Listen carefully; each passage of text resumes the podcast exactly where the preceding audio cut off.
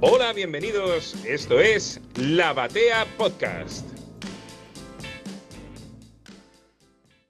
Final de un largo recorrido que duró prácticamente toda la temporada de la batea en este 2023, último capítulo de Generación Perfil. Sensaciones, Hugo. Acá, eh, fin de año, me estoy destapando mi, sí, la, la farruca. No me alcanzó para una máscara, la verdad, Mariano. Pero muy contento de haber hecho este repaso de generación perfil durante todo este año y obviamente muchas gracias por la invitación. La verdad es que fue de un disfrute enorme.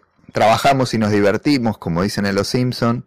Atravesamos todas las series, ya terminamos lo que sí publicó perfil y llegamos a un episodio medio raro, particular, porque vamos a tener nuestras conclusiones, el análisis de lo que podría haber sido, ya sabemos entre otras cosas a qué nos referimos, y lo vamos a explicar más adelante, así que sin spoilers, está en el título del programa, esa cosa del podcast, ¿no? Bueno, y además de eso, de nuestras conclusiones va a haber una entrevista que Ignacio Molina del podcast Fanservice y Yayo de el canal de YouTube Sobaco nos cedieron una entrevista Osvaldo el Turco Tangir, prácticamente dos horas de declaraciones ya escuchadas en otras oportunidades, pero también cositas nuevas, ¿no? Hay como un par de sorpresitas. Si sos seguidor de perfil y de todo lo que tiene que ver con esto, hay un par de bombas que tira el turco. Sí, eh, creo que es una linda entrevista. Le da algunos detalles que a lo mejor 30 años después todavía siguen así en misterio y creo que es como la búsqueda de Gerardo, estamos ahí también buscando qué es lo que pasó con Perfil, ¿no? Sí, totalmente. ¿Cómo terminó? ¿Por qué? Lo vamos a ir develando a lo largo de este programa. Pero bueno, hecha la, introducción del caso, los dejamos con esa primera parte de la entrevista. Va a estar en cuatro partes, la vamos a intercalar con, nuestros pensamientos y nuestras últimas palabras sobre el tema. Así que escuchen al turco, a Ignacio, a Sobaco, a Yayo y, y después seguimos charlando sobre Generación Perfil, episodio final. Estamos con Osvaldo Turco Tangit, periodista, editor, hombre de radio. Osvaldo fue coordinador editorial de los cómics de DC publicados por Editorial Perfil a comienzos de los 90, colecciones como Superman, Batman, La Liga de la Justicia, Flushman, revistas que forjaron y modularon a miles de comiqueros, conocidos actualmente como la Generación Perfil, lectores que nos criamos con esas colecciones y que desde ahí nunca más pudimos dejar el mundo de la historieta. DC Perfil fue un proyecto editorial que quedó en nuestros corazones y nos generó tanto alegría como también penas. Bienvenido. Cuánto te agradezco, Ignacio, Nacho, permitime la confianza, porque es un gran honor para mí, primero, eh, que haya una eh, generación perfil en la que me cuento, digamos, como de alguna manera una especie de eh, pater, aunque eh, me lo hacen sentir, no porque yo lo sienta. Todo lo que hicimos nunca supimos que iba a tener esta repercusión y estamos hablando de hace 31 años ya, creo, si no me equivoco, eh, desde la última, no, más o menos 31 años desde que salió. Sí, sí, claro. Por ahí. Y quiero mencionar que hoy también de forma especial nos acompaña Yayo, publicista, diseñador, historietista del canal Sobaco Comic, que es uno de los fans de perfil más entusiastas que conozco al menos. Tiene mucho contenido, siempre está publicando eh, videos sobre perfil, recordando, eh, valorando esa generación, esa etapa, un conocedor de los cómics, un creador de cómics también, y hoy día va a participar eh, con algunas preguntas. Así que bienvenido, Yayo, y gracias también por participar en este podcast. Nacho, Muchas gracias por la invitación. Para mí es un orgullo, un placer y un honor compartir esta entrevista con el gran Osvaldo Tanguir. Eh, le, pido, le pido, Nacho, querido, que no exagere porque eso de gran eh, no es, eh, no digo que no me cabe, soy, fui un trabajador, eh, soy un trabajador, soy un, tipo como ustedes, eh, a quien, al que le gusta también las historietas y otras eh, cuestiones, con la misma pasión, estamos en la misma línea y yo te agradezco la gentileza y me siento muy honrado porque me llames así, gran, pero eh, somos pares en, en esto de, de, de, lo que es la vida y somos aprendices, todos creo, en esta cuestión.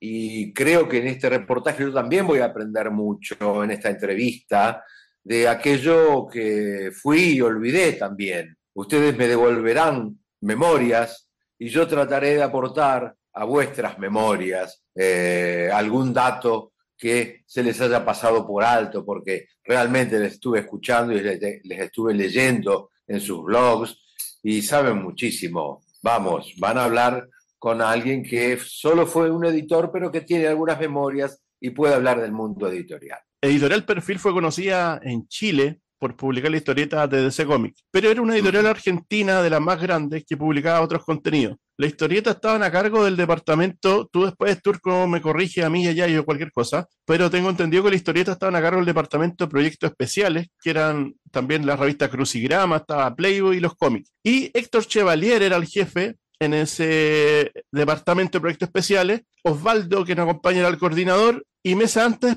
para los tiempos de la colección de Batman Outsider, ya estaba Rafa de la Iglesia en correo y artículos, y Andrea Corsi en traducciones, y también Pablo Muñoz como letrista. Cuéntanos, sí. Turco, cuéntanos, Turco, cómo llegaste a Perfil, qué estaba haciendo antes, tu vínculo con los cómics, y también qué sensación tuviste al conocer a este grupo de jóvenes entusiastas y amantes de los cómics. Eh, venía de un mundo muy distinto. Eh, en el mundo de la comunicación, ustedes saben, se hace muchísimas eh, actividades.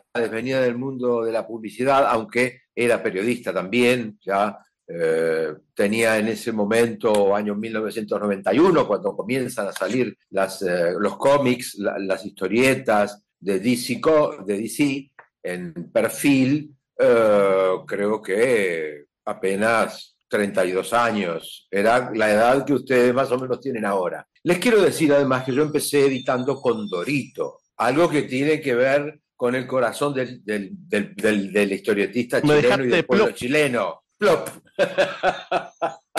Te dejé plop. ¿Viste? La primera historieta que yo este, eh, pro, no produje en realidad era un productor y era un jefe de redacción. Fue el Condorito y me divertía muchísimo eh, y me encantaba. Luego hice otras historietas, las crucigramas, las, revistas de crucigramas. También hice eh, Rambo, también hice otras. Pero bueno, eh, quería marcarles lo de Condorito porque sabía que iba a ser para ustedes un dato interesante.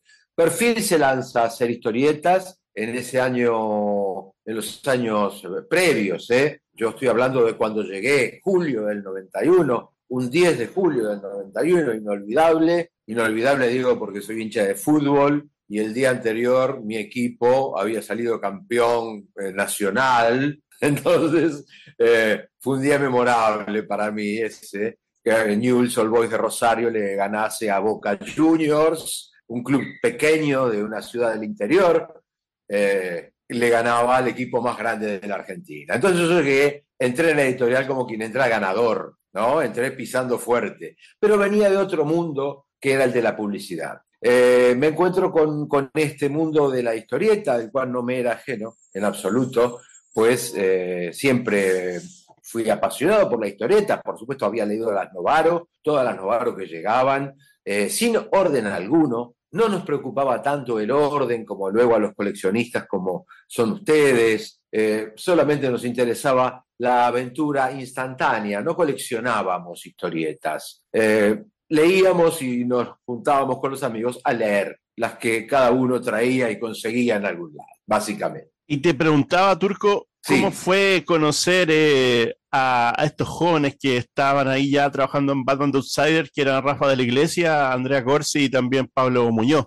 ¿Cómo fue? No los conocía yo. ¿Eh? No los conocía porque habían estado en un proyecto previo con Hugo, Hugo García, con quien había, yo estaba, había, trabajé luego, eh, y un, día, un proyecto que primero dirigía un señor que era el vicepresidente, uno de los dos vicepresidentes de la editorial, llamado Gerding, entre nos el alemán Gerding, un señor este, muy serio, que vos no veías este, que pudiera eh, darle bolilla a la historieta, pero había hecho un invento había hecho un invento en otra editorial que fue famoso, que eh, se llamaba, eh, eran unos bichitos que se echaban en el agua y parecía que se hacían monstruos, era una, un, blef, una mentira. Eh, que se vendió por todo el país como agua se vendía. Uno, no recuerdo el nombre ahora, pero bueno. O sea que de serio nada. luego estaba don Héctor Chevalier, mi amigo, un hermano, lamentablemente hoy ya no entre nosotros, que me dijo, yo de historieta no sé nada, turco, eh, llegué el día siguiente a la derrota de su equipo y yo triunfador y dije, yo sé todo. Porque además había hecho cursos de historieta, leía las historietas, no solo aquellas antiguas que venían de Novaro, sino las que eh, venían también como papel, papel por peso, aquí a la Argentina, Simoc, ahora las, las, las españolas, básicamente. Vid todavía no existía, que ese es un punto clave que lo hablaremos en su momento. Eh, y entonces, bueno, pues no conocía a nadie. Eh, habían editado Batman y, los Outsiders con ese título polémico, digamos. En algún momento alguien lo dijo, ¿por qué con este nombre? Luego se había publicado otro par de historietas y luego esa herencia que ya te nombré, Condorito o Rambo, eh, los crucigramas y, otras cosas eh, menores, digamos, ¿no? Y ahí recién es donde eh, aparece el proyecto cerrado de DC con DC Comics y todo esto aparece cerrado por las relaciones que tenía la editorial y en particular el dueño de uno de los dueños de la editorial, que era uno, de los vicepresidentes de la editorial, que era este señor al que te nombré, el alemán Gerding, que eh, tenía un, negocio, digamos, con eh, Warner, Warner, Warner Entertainment, que estaba en la Argentina y luego se convirtió en el Warner Entertainment eh, para toda América. Había un negocio y en el medio del negocio, para que cerrara, estaba precisamente el tema de las historietas que nadie sabía, nadie quería y nadie entendía demasiado por qué estaba.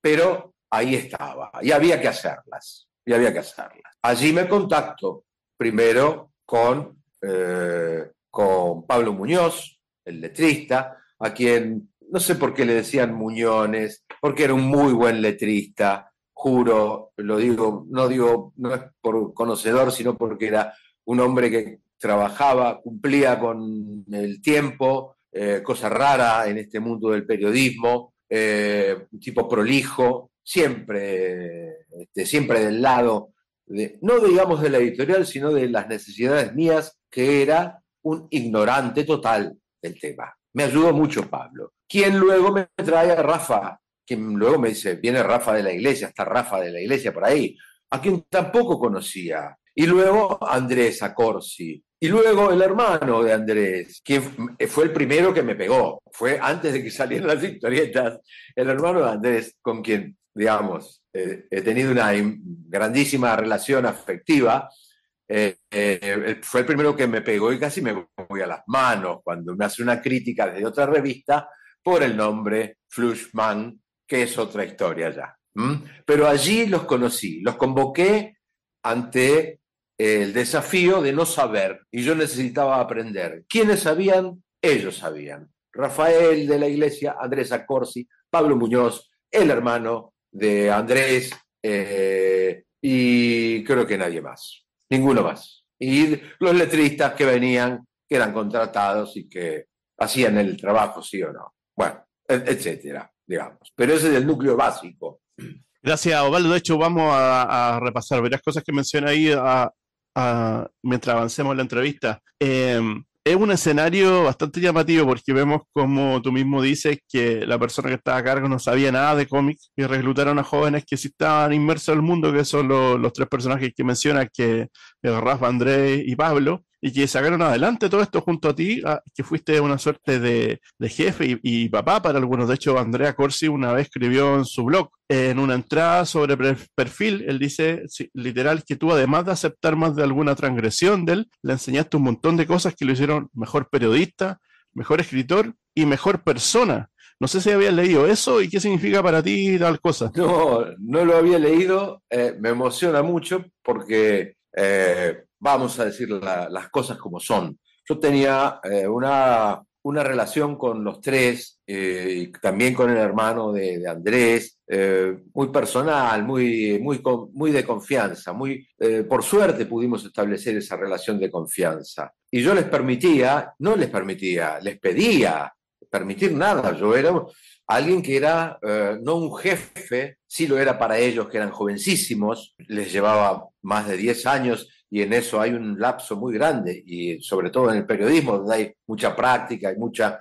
Estaban haciendo algunos sus primeros pininos, eh, Andrés ya estaba más metido, ya era un hombre más eh, metido en el mundo de la historieta, también todos lo estaban, pero fueron de una generosidad todos los nombrados, que yo aún la reconozco. Por suerte sigo siendo amigo de Rafa, por ejemplo. Eh, nos vemos, nos, mandamos mensajes, nos queremos. Em, establecimos en ese momento y cuando nos reencontramos con Andrés en, aquella charla con, que hicimos con, Javier Paredes, también eh, el inmenso afecto y nunca tendré palabras para agradecerles todo lo que me ayudaron. A mí, que era un editor podía editar las revistas, pero no editarlas de corazón, que son dos cosas muy distintas. Editar una revista, yo edito la revista que vos me digas, de artes marciales, de modas, lo hice, ¿eh? No porque nombro revistas que hice, de mujeres, femeninas, eh, del presente, políticas, de fútbol, bueno, el periodista le toca hacer de todo, sin saber nada de nada, como dicen algunos, con razón.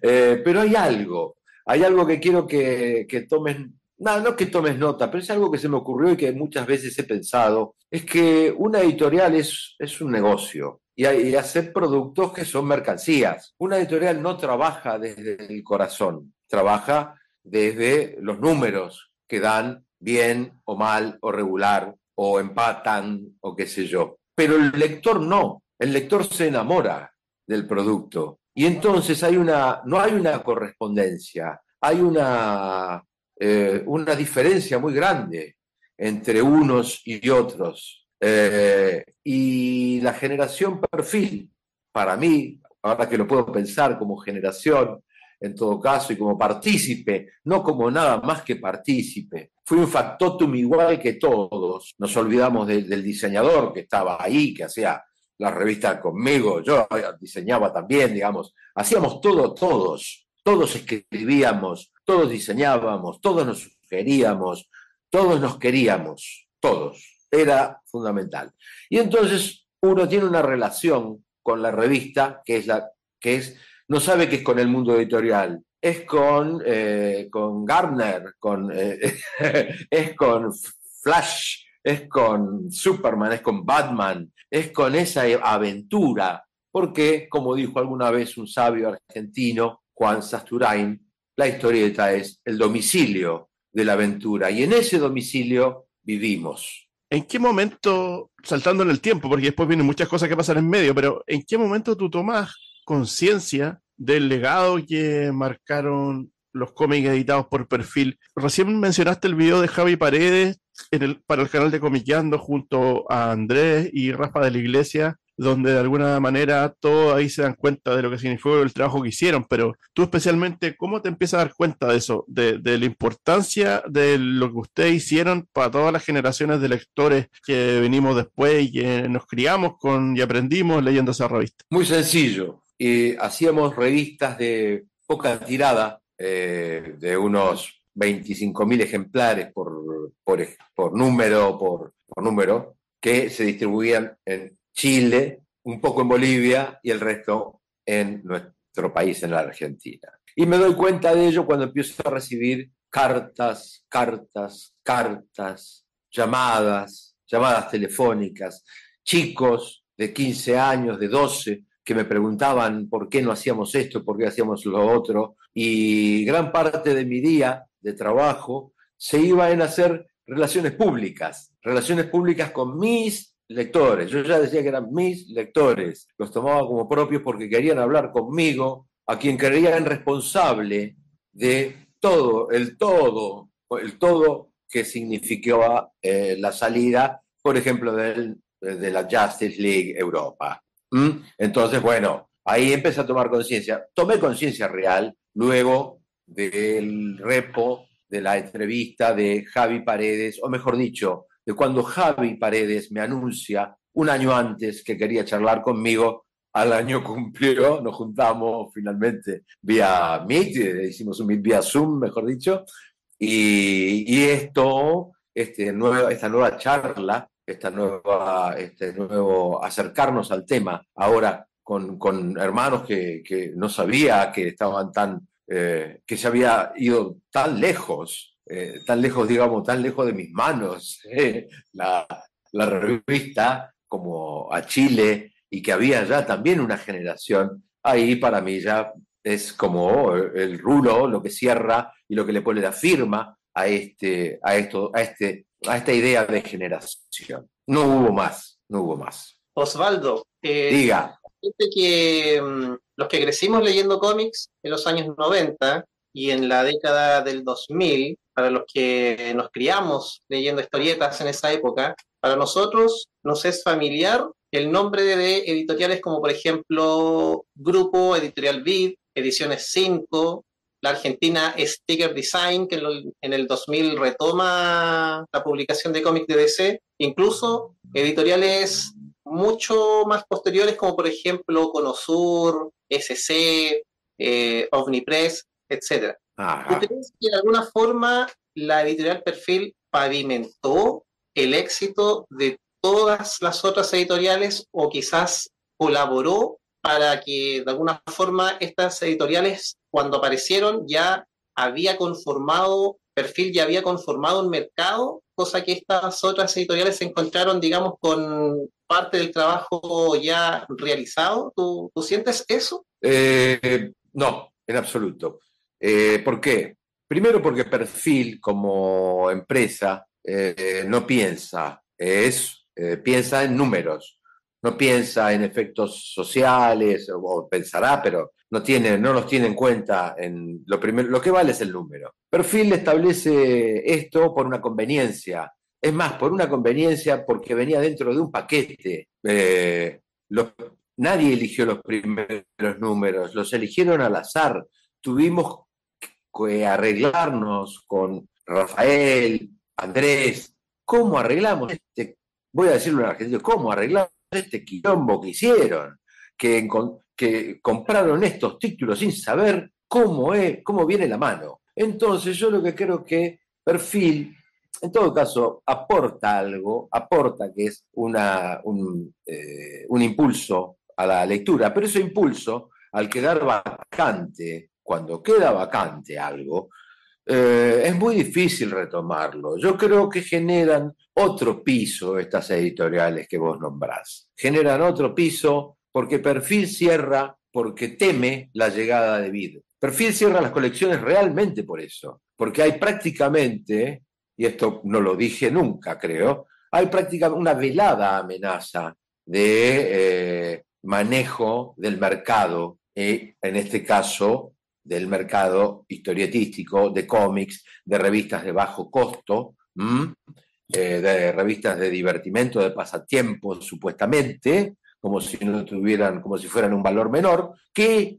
por negociaciones externas que nosotros desconocimos, hasta muchísimo después, ya se estaban realizando. BID virtualmente tenía el eh, mercado desde su país, o sea, desde México hasta nuestra Tierra del Fuego. Estaba negociado. Por eso se habían anunciado tantas colecciones que iban a venir, porque ya las teníamos planificadas y estaban hechas, y quedó todo en nada, en agua de cerrajas, como se dice. Eh, entonces, no creo que Perfil haya ayudado demasiado y que haya sentado un precedente. Creo que cada una de las editoriales hizo lo suyo, eso sí, pero solamente para gente especializada como ustedes, eh, que lo pueden unir, que pueden unir los fenómenos, los distintos fenómenos realizados, eh, lo pueden llegar a ver así. Como negocio, como eh, planificación, como como un algo que tenga un sentido social profundo, pues para mí no, no tiene nada que ver, nada que ver. Fueron dos cosas aparte.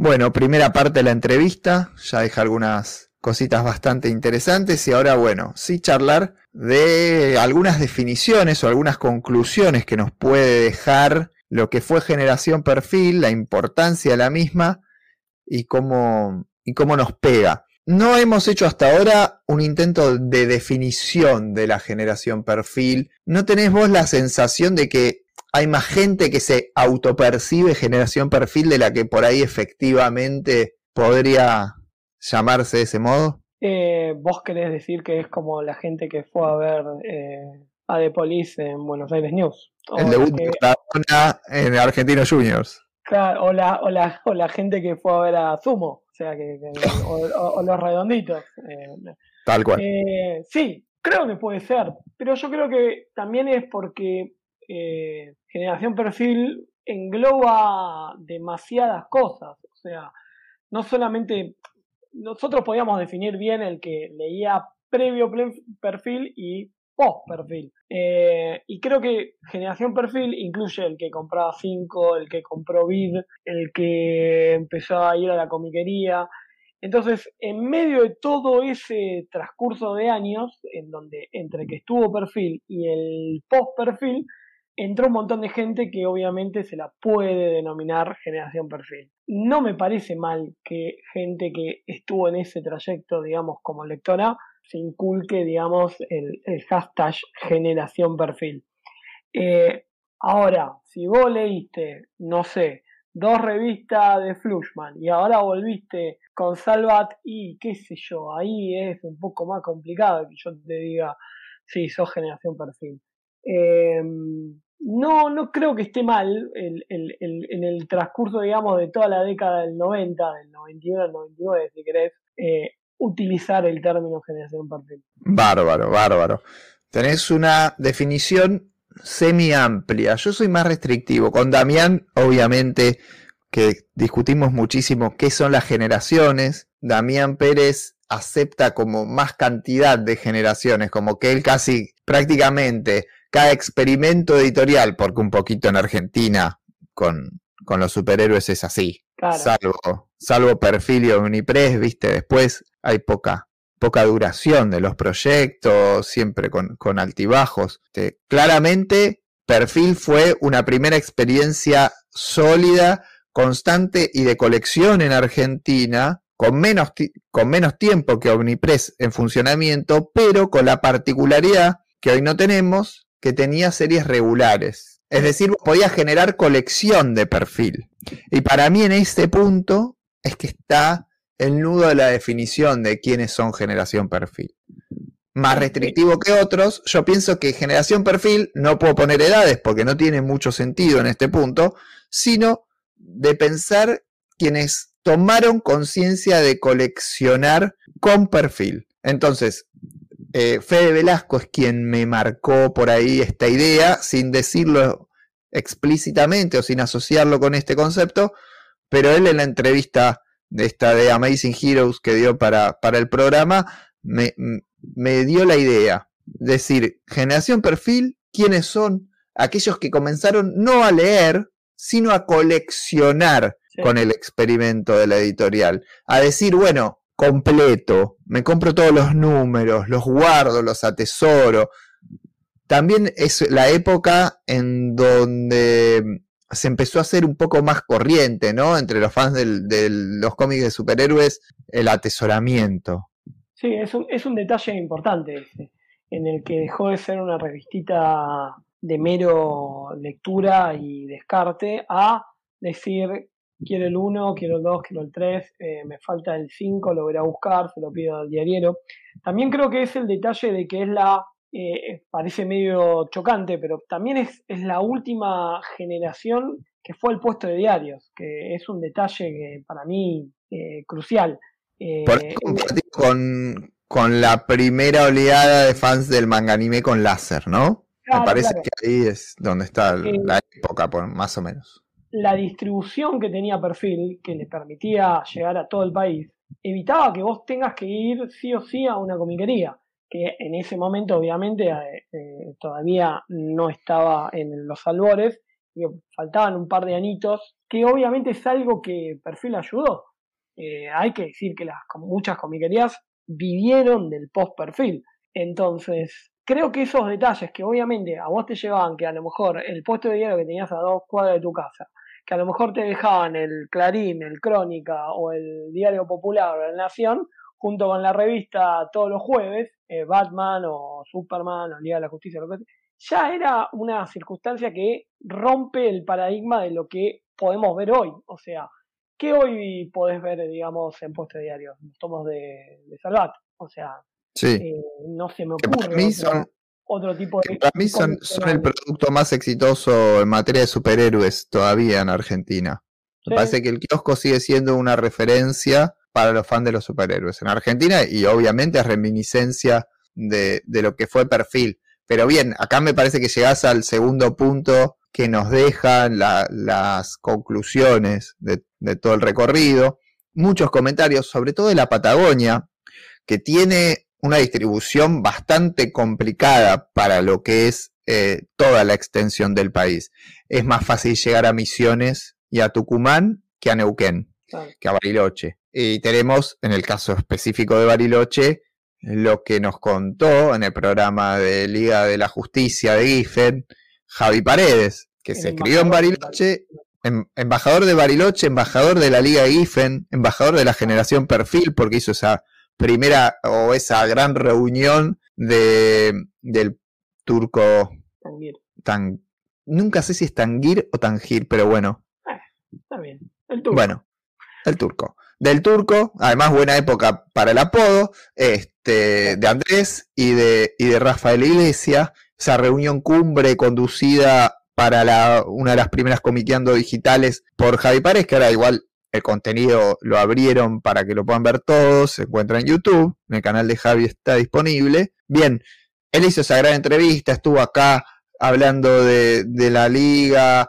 contó su historia, su experiencia, cómo empezó a coleccionar con Generación Perfil en Bariloche, donde parecía prácticamente imposible tener una colección regular, seguida y que llegue. Lo mismo nos contó Juan Pablo de Buenos Presagios, Gus, eh, que es eh, de Treleu, Gus Nauto de, mm, de Río Gallegos. También me contó su experiencia con eh, la llegada de perfil a los kioscos con menos regularidad que en otras zonas. Pero ya estamos hablando de Río Gallegos, que a comienzos de los 90 quedaba bastante más lejos que, que ahora. Y una, una provincia y una ciudad en particular de la cual nos parecía imposible que venga un presidente hasta el 2003. Así que Pero, esos niveles de lejanía la sentíamos. Mariano, acordate que para ir a Mar del Plata tardábamos 7 horas, 8 horas. Tal cual. Bueno, vos vivías dentro de la ciudad de Buenos Aires y las comiquerías te parecían lejanas, me contaste. Una, una hora, por lo menos, de viaje.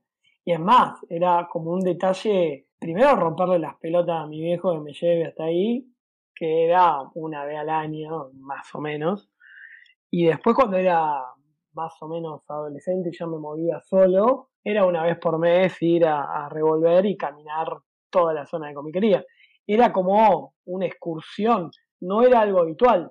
Eh, es más, en, la zona donde yo vivía, que capital, zona oeste, Montecastro, Villaluro, Devoto, eh, la distribución de perfil, había kioscos que no, no había nada, porque el diariero no pedía, había kioscos que obviamente tenía, entonces tenías que patear, digamos, un par de cuadras para poder conseguirlo. No era lo mismo que vos podías verlo, no sé, en Palermo, en el centro, en la parte de lo que sería eh, Caballito, todos lugares donde, o linear mismo, donde había cerca de estaciones de- de trenes, ibas a encontrar sí o sí. Y en otros lugares, la- totalmente desconocido poder buscar algo. Es más, te iban a ver con cara de infradotado. Entonces era importante la distribución en ese momento. Todavía resultaba fundamental que llegue a la mayor cantidad de kioscos posibles. Las tiradas eran mayores gracias a eso también. Cuando se escucha en la entrevista de Tangir, las tiradas eran de 25, de 50 a Chile, llegaba tanto, Uruguay llegaba tanto otro. Bueno, pensemos en que el kiosco tiene una pérdida de ejemplares que la distribución a comiquerías en firme no tiene. Ojo Aparte, con eso, porque no es lo mismo, no son iguales. Yo diría que a veces es casi dos veces más, o tres, o hasta cuatro en algunas ocasiones, ¿no? Aparte, pensá eh, los números que se estaban manejando. Hoy, ¿qué tirada tenés de 25.000? No, no, ninguna, pero sí hay que dividir. A mí me parece que si te dicen 25 en otra época, son 10 de hoy. No es tan, tan eh, literal la, la conversión. En Estados Unidos, el, el cambio de colgar en 7-Eleven, en los kioscos de revistas, a las comiquerías también redujo ostensiblemente las tiradas, porque no quiere decir que se vendan todos, son distintas formas de circular el ejemplar. Pérdida, significaba un- una pérdida económica, pero también la única forma que encontramos, ¿no? De llevárselo a la mayor cantidad de gente posible. Tiene sus pros y sus contras. Sí, tenías una, un- una boca de expendio, digamos, mucho más accesible, pero al mismo tiempo, eh, con este punto que nosotros estábamos diciendo del coleccionismo, eh, el lector se volvió coleccionista y obviamente quiere su revistita en mejor estado de la que podías tener eh, bronceándose en el puesto de diario. Así que por, e- por ese lado también hemos tenido, digamos, eh, esa necesidad de terminar yendo a, a- lugares donde quizás el producto se cuidaba más, podemos decirlo. A todos nos pasó que en algún momento hemos comprado en el puesto de diario y la revista venía totalmente destruida y la aceptabas como tal, porque el, día- el puesto de diario te decía, si no, la tenés que esperar tres meses. Y bueno, Sí, sí, tal cual. Tal cual. Bueno, dicho todo esto, ¿vos te considerás generación perfil? Eh, qué, qué pregunta complicada. Yo me considero generación perfil, sí, principalmente porque es lo que, si bien tuve eh, contacto con la historieta previamente, principalmente, no sé, con Dorito, Mafalda, eh, alguna de esas aventuras inéditas para el cine y la TV, eh, es eh, perfil la que te termina, por decirlo de un modo feo, enviciando. Y al día de hoy, lo que te lleva a veces a, recomprar material es justamente material de, que vos leías de perfil.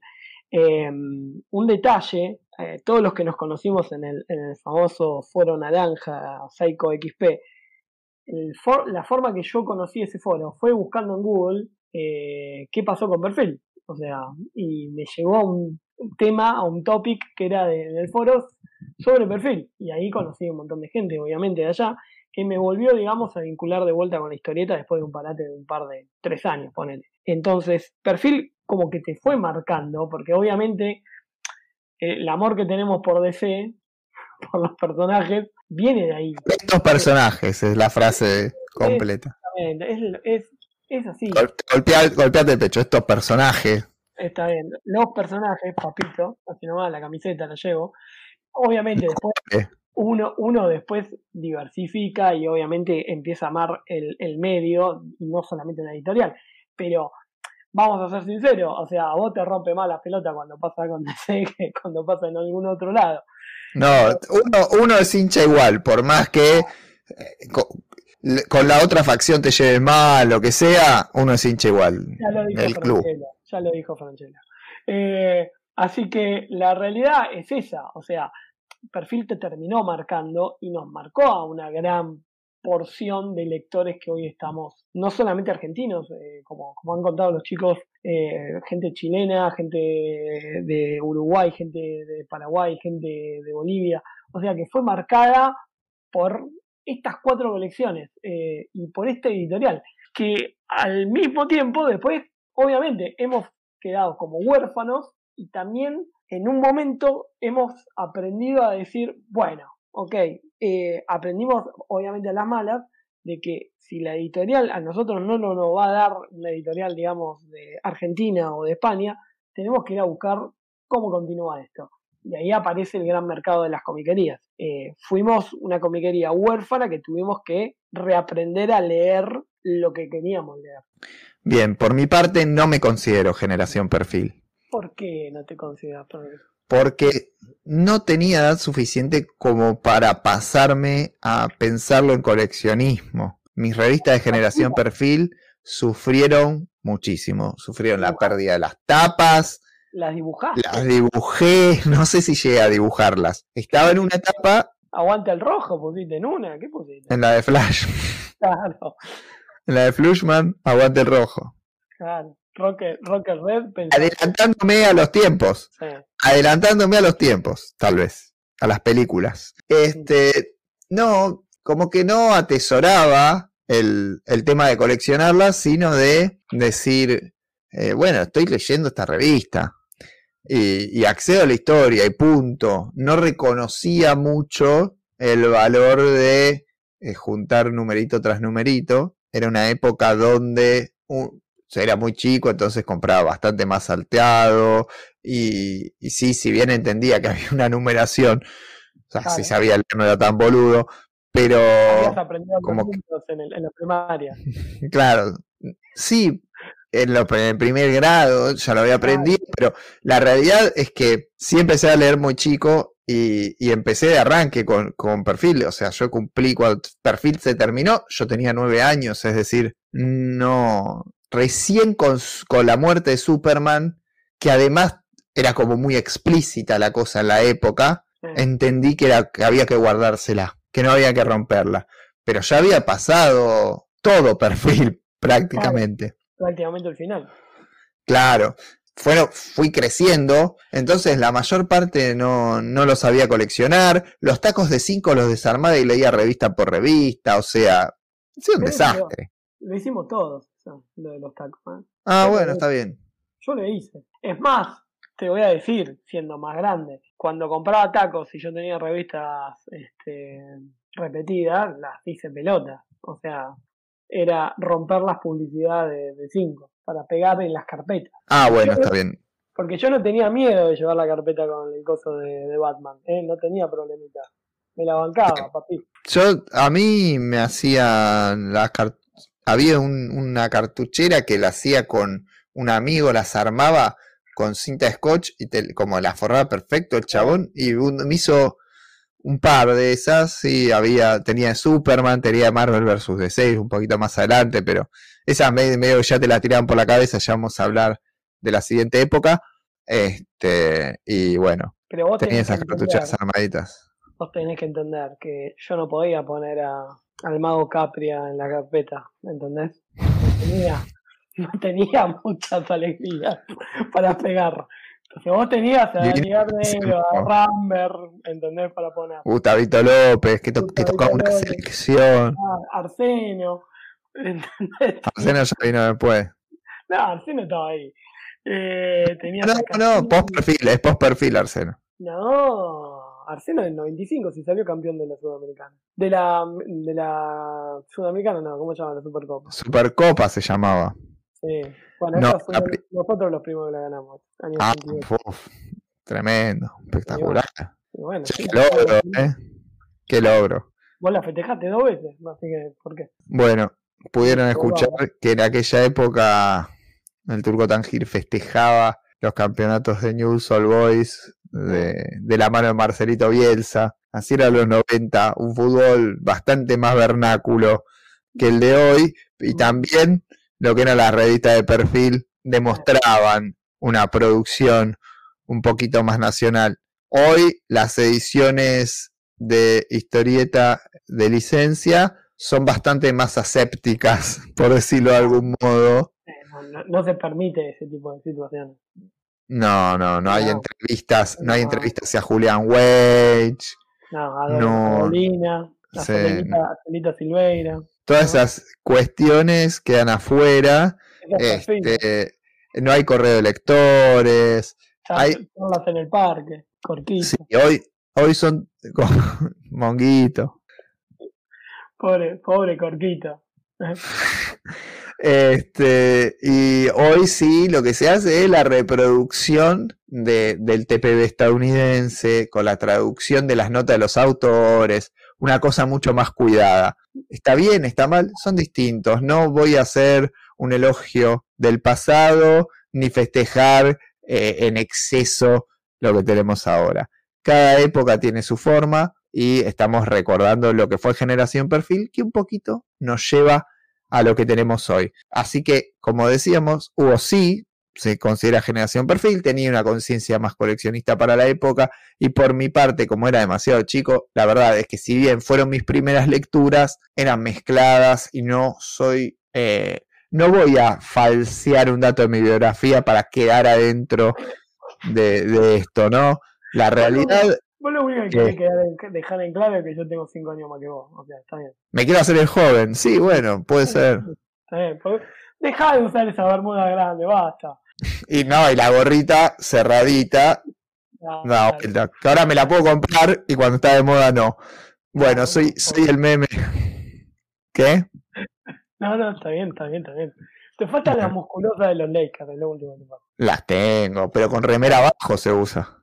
Claro, pero no la estás usando para mostrando tu, tu bíceps, ¿entendés? No, no, porque son, es como cortita, no, hay algo que no me cierra. Bueno, vamos a dejarnos de joder, vamos a ir a la segunda parte de la entrevista del Turco Tangir con Ignacio y con Yayo, y después volvemos para hablar un poquito más de lo que fueron las colecciones. Tengo entendido que la corporación que en los 90 representaba a Warner en Argentina, tú mencionaste un nombre, era International Merchandising. Y al parecer ellos asesoraron a Editorial Perfil antes que tú llegaras y negociaron todos los títulos del primer año, que eran 12 números de la Liga, eh, 12 de Batman, 12 de Superman, 12 de Flash. Y en esa época eh, esto se hacía, no sé si todavía sigue así, con unas películas, cuatro colores, cian, magenta, amarillo y negro, que llegaban de otros países, creo que tú una vez dijiste que de Italia. Eh, quiero que nos cuente un poquito de eso pa- para ver, imaginarnos cómo era ese trabajo y también dentro de lo mismo,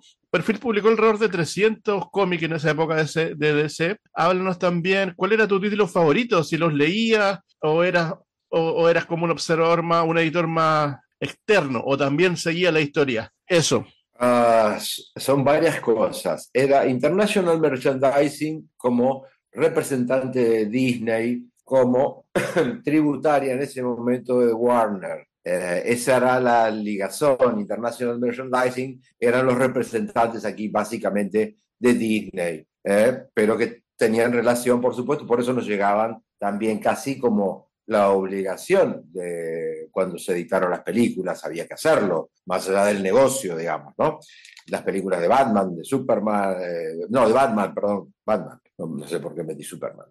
Eh, me preguntabas, eh, esa era la relación International Merchandising, Hugo Prink, con quien yo trataba permanentemente estas temáticas. Vamos a partir eh, de lo que ya dijimos, que estaba todo cerrado cuando llegamos eh, con este equipo. Llego yo a hacerme, a, formar un equipo y terminó formándolo con los chicos, con los amigos que ya nombramos. Eh, estaba todo armado y mal armado. Eh, habían vendido esos números porque eran como remanentes, como sobrantes, como los números que a Estados Unidos, o mejor dicho, aquellos que representaba- representaban DC Comic, que estaban en Irlanda, cuyo centro era Irlanda, eh, pues poco les importaba lo que era Argentina y lo que mandaban. Eh, no tenía nada que ver lo que se había elegido. Se había elegido al acaso con, eh, seguramente con alguna sugerencia de alguien que sospechaba algo, nada más.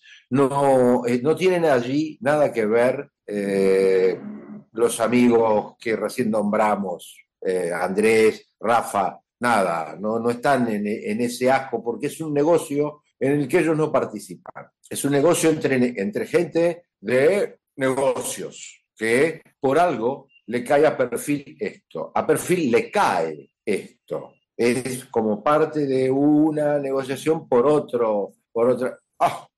Claro, eh, es muy, muy lindo verlo. Yo tengo algunos números ahí guardados de algunas cosas, pero es muy emotivo ver, eh, porque esas tapas sufrían un proceso eh, que, que era el de tratar de respetar al máximo el original, pero al tener que ponerle titulares en castellano, teníamos a veces que tapar esto, por ejemplo, que tapar eh, partes de la tapa, inventar cosas que quedar eh, exactamente lo que está mostrando. Entonces, tratábamos de hacer con arte algo que eh, no fuera un, un, desastre, una cosa horrible, y que respetara al máximo posible el dibujo del tapista que se había roto el traste haciendo esa tapa, porque para nosotros, más allá de quién haya fuera, digamos, el, eh, eh, cuál de los dibujantes, qué sé yo, de los famosos, es el trabajo de un artista. Todo el conjunto de la historieta es un trabajo artístico de una inmensa, de un inmenso ingenio, de una inmensa inteligencia ¿eh? y de, muchas veces de un inmenso sentimiento. Está todo reunido en en una historieta. Si vos me... Entonces yo las veo y claro que las, las, las, empecé a leer nuevamente y las disfrutaba. No solo las leía como profesional, digamos, eh, porque leía el guion primero, o sea, lo primero que leía era el doblaje, la traducción de Andrés. Ahí teníamos alguna discusión con Andrés siempre, porque que en realidad él tenía razón. Yo obedecía a otras razones, pero las razones le asistían a Andrés cuando me sugería algo.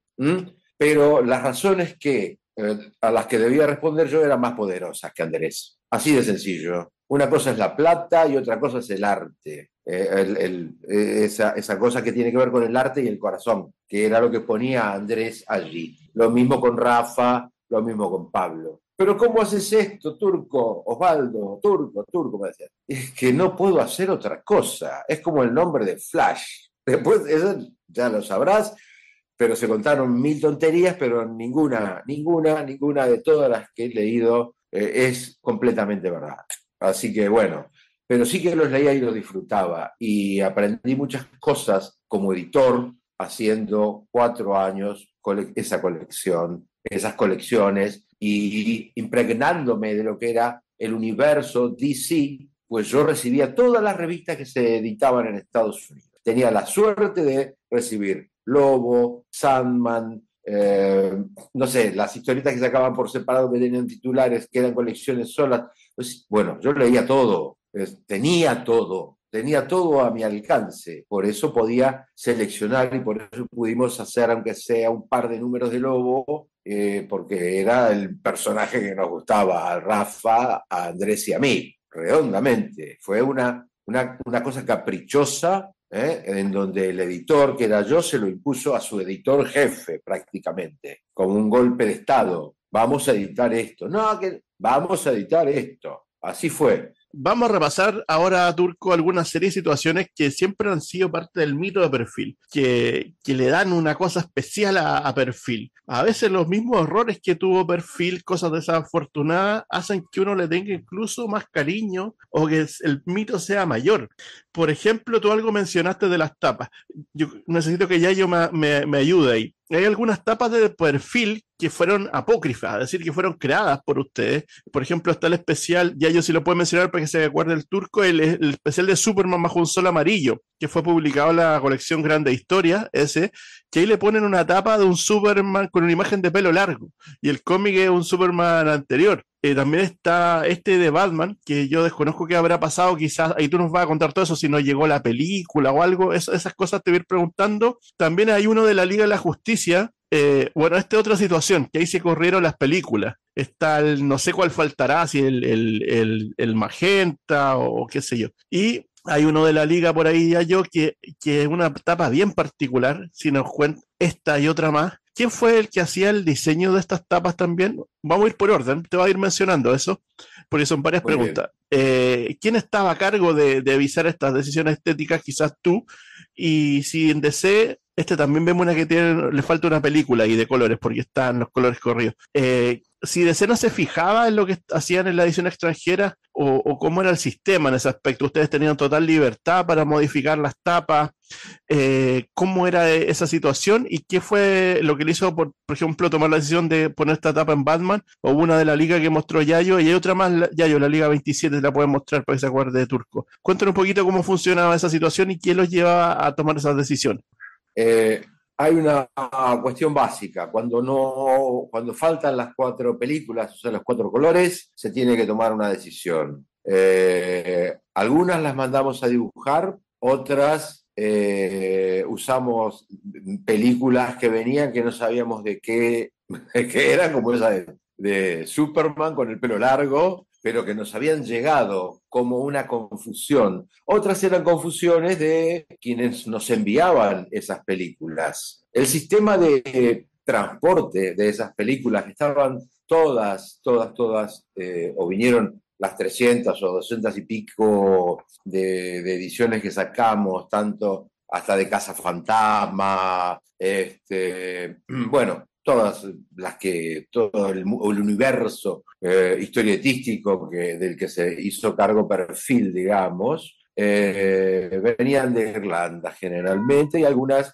de Estados Unidos. Muchas venían de contrabando. Así como te digo, de contrabando, cuando digo de contrabando es que no llegaban a la Argentina, llegaban, por ejemplo, a Brasil límite con la Argentina en la zona norte. Algunos de los responsables de las de las revistas, por ejemplo, tenía que acercarse a una frontera y eh, tomar un paquete gigante, pesadísima las revistas, porque las películas pesan. Una, eh, una revista de 32 páginas, vos querés llevar las cuatro películas por página y pesa muchísimo. Pues teníamos que hacer es como una especie de contrabando hormiga para entrar películas, porque no permitían en un momento, había un problema con aduana, no era que nos gustaba hacer eso, ni era un problema económico tampoco, sino que teníamos que entrar las películas porque si no nos salían los números. Entonces se había buscado un camino por Brasil donde había alguien que facilitaba eh, esa, esa posibilidad. No era que Perfil se metía en una chanchada, digamos, eh, extra legal, sino porque lo hacía por una cuestión de reflejo periodístico, si se quiere. La, en la revista tiene que salir. ¿Cómo llegan? Bueno, tenemos que buscar la alternativa. Llega así, llegamos. Entonces, eh, la conclusión, con esas tapas ocurre eso, no llegan las tapas o llegan las tapas cambiadas. Ese es un invento de uno eh, de nuestro hasta por la tipografía te lo puedo decir, porque esa tipografía era la tipografía que a mí me gustaba en ese momento, que yo usaba para hacer otro tipo de trabajos. Esa tapa creo que la hice yo, eh, es decir, elegí las películas que tenía de un Batman, las hice agrandar, de, una imagen de un Batman chiquito, digamos, más pequeño, pedí que la trabajaran en la parte de peliculado y salió eso. Eh, con, con, todas las disculpas del mundo, lo digo, pero teníamos que inventar sobre la marcha y eso nos hacía pensar mucho, pensar en serio en lo que estábamos haciendo, no en chiste. De, de Además, hecho, por la cantidad de lectores que teníamos, ¿no? De hecho, esto de la, darles respuestas. Desde la mejorcita.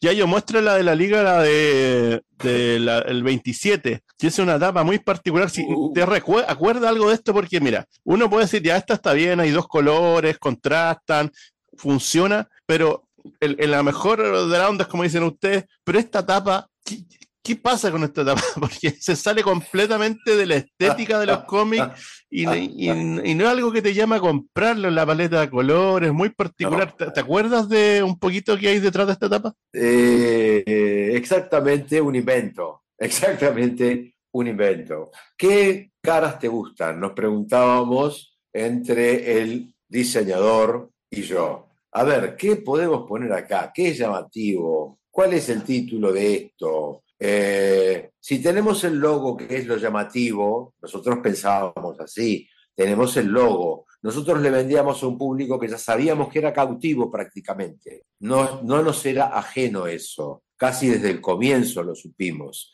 Entonces, no era que no nos preocupaba la, eh, eh, la calidad de la tapa, sino que nos permitíamos jugar, si se quiere, eh, que es el modo también de trabajar, sobre todo cuando trabajas con este tipo de materiales. Te permitís jugar, te permitís eh, eh, el ingenio, por ahí te sale mal, vos viste cómo son las cosas. Las cosas se hacen, empiezan haciéndose mal, como cuando uno es chiquito, empieza haciendo palote y después termina ha- haciendo letras. Entonces, con lo malo que hacíamos, aprendíamos algo mejor, la próxima la resolvemos mejor si tenemos este problema. Estábamos aprendiendo a hacer historietas, eso es redondamente el, eh, la purísima verdad, y eso pasaba por la decisión de quien te habla, con la ayuda y la anuencia, a veces con la bronca de los amigos que conformaban ese grupo. Y el cómic tenía que salir sí o sí el miércoles en el kiosco, entonces como dices tú, hay que ingeniársela. Totalmente. Si nos No había cuenta, modo. Si me cuenta un poquito, yo nunca he visto una película, cómo son, de qué material, cuánto pesan, y, y después de eso, si ya yo, una vez respondo Osvaldo, tiene una pregunta al respecto de las tintas, porque él también trabaja como, tiene un, un cómic que se llama Sobaco, entonces conoce un poquito más y nos cuentas también de, eso, de qué pasa cuando falta una película, qué es lo que ocurre para las personas que escuchen esto y, no entiendan de lo que estamos hablando. Las películas. Las películas son cuatro colores. Eh, cian, magenta, verde, y bueno, y el negro que no es color, pero es el, el que da, este, el que asienta todas las gamas, digamos. El que hace que el magenta sea el rojo, porque el magenta no es rojo, es un rojo parecido, como ese que vimos en la, eh, el de la tapa de la Liga de la Justicia, creo. Eh, hay un color que es un, un rojo que no es rojo, que es eh, feo, más, no más restallante. Bueno, en las películas tenían ocho páginas de cada una de las, cuatro páginas de cada una de las revistas, con lo cual había que montarlas, además. Pero no había que montarlas solamente. Primero había que cortarlas, eh, armar los juegos que tuvieran los cuatro colores y luego, eh, en el que correspondía al negro, enviarla a que el letrista, junto con la traducción, eh, pudiera hacer lo que decía el traductor, que generalmente era Andrés. Andrés Acorsi era el traductor por excelencia de casi todas las colecciones, y alguna habrá hecho Rafa también, pero él era el corrector, él era el redactor, yo las volvía a corregir, le, decía por ahí, si me parece que este nombre podemos hacer algo, él, nos peleábamos, ahí discutíamos, viste, esas cosas de la, de la cuestión creativa, no, porque esto necesito que sea así, bueno,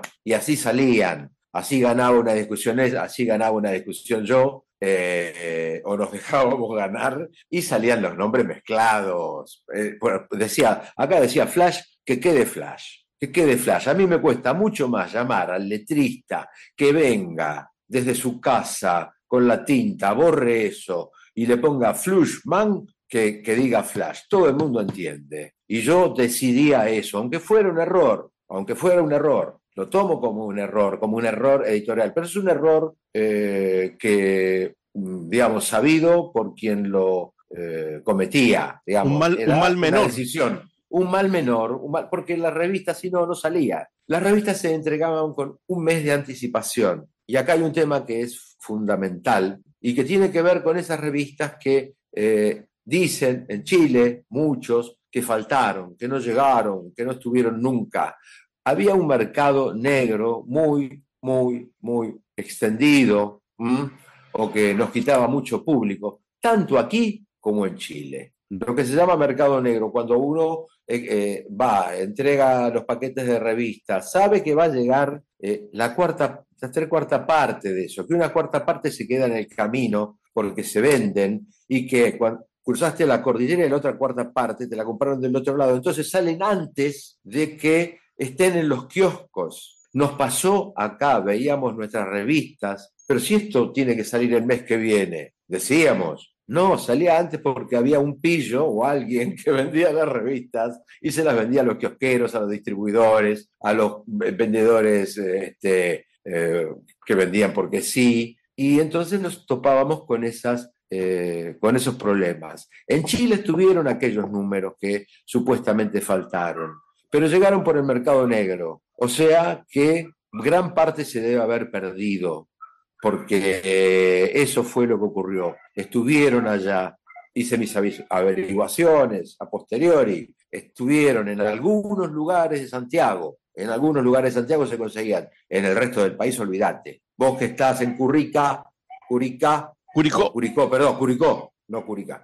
Eh, venía con otro nombre en la cabeza, en Curicó, no te habrá llegado posiblemente. A Talca no habrá llegado, o posiblemente sí, pero llegó a Santiago seguro, y un pedacito, un poquito. Hay una serie de cómics que no, que no llegaron a Chile, como dices tú, no llegaron del número, poniendo orden del 34 al 36 de Superman, para las personas que nos escuchan también, quizás más jóvenes que no están al tanto, o para los que quieran recordar, del 34 al 36 más o menos de Superman, Batman y la, y la Liga. De la Liga Europa no llegaron del día al 14, de Flash del 32 al 36, la colección que sufrió más números perdidos en Chile, cinco números.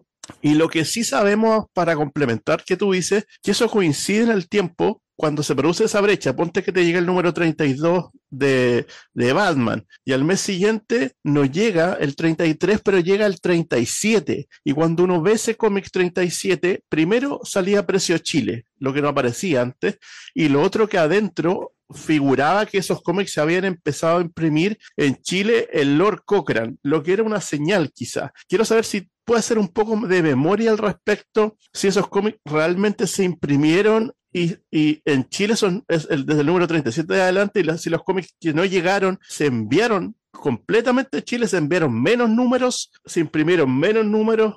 ¿Qué fue más o menos lo que puede haber pasado con eso? Porque te creo que hay un mercado negro de 200 revistas, pero una tirada de 25 mil, ¿cuántas eran para Chile? Por de 5 mil, se perdieron todas. ¿Cómo fue eso realmente? Mirá, eh, el tema es claro, las revistas se hicieron, las revistas se hicieron. En la Argentina no faltaron, no faltó nunca un número. Las revistas nosotros las enviamos a Lord Cochrane, eh, que fue el momento año 94, comienzo del año 94, cuando comienza a ser mucho más favorable imprimir en Chile y te diría más en Colombia, era muchísimo más favorable que imprimir en Chile. Lo que pasa que Perfil había hecho un pacto con Lord Cochrane porque Perfil también estaba renovando su planta en ese momento. ¿Con qué objeto? En tres años iba, pensaba sacar un diario, un periódico, que, en el cual estaban invirtiendo mucha, eh, mucho dinero y vinieron muchos técnicos de Chile con quienes yo trabajé porque eh, aprendíamos, digamos, eh, nos- yo les, les, les pasaba mi know-how, digamos, de la hechura de estas revistas. Eh, entonces, en ese traspaso que hay de la impresión de la planta de perfil, que era todo muy doméstico, es decir, muy doméstico quiero decir,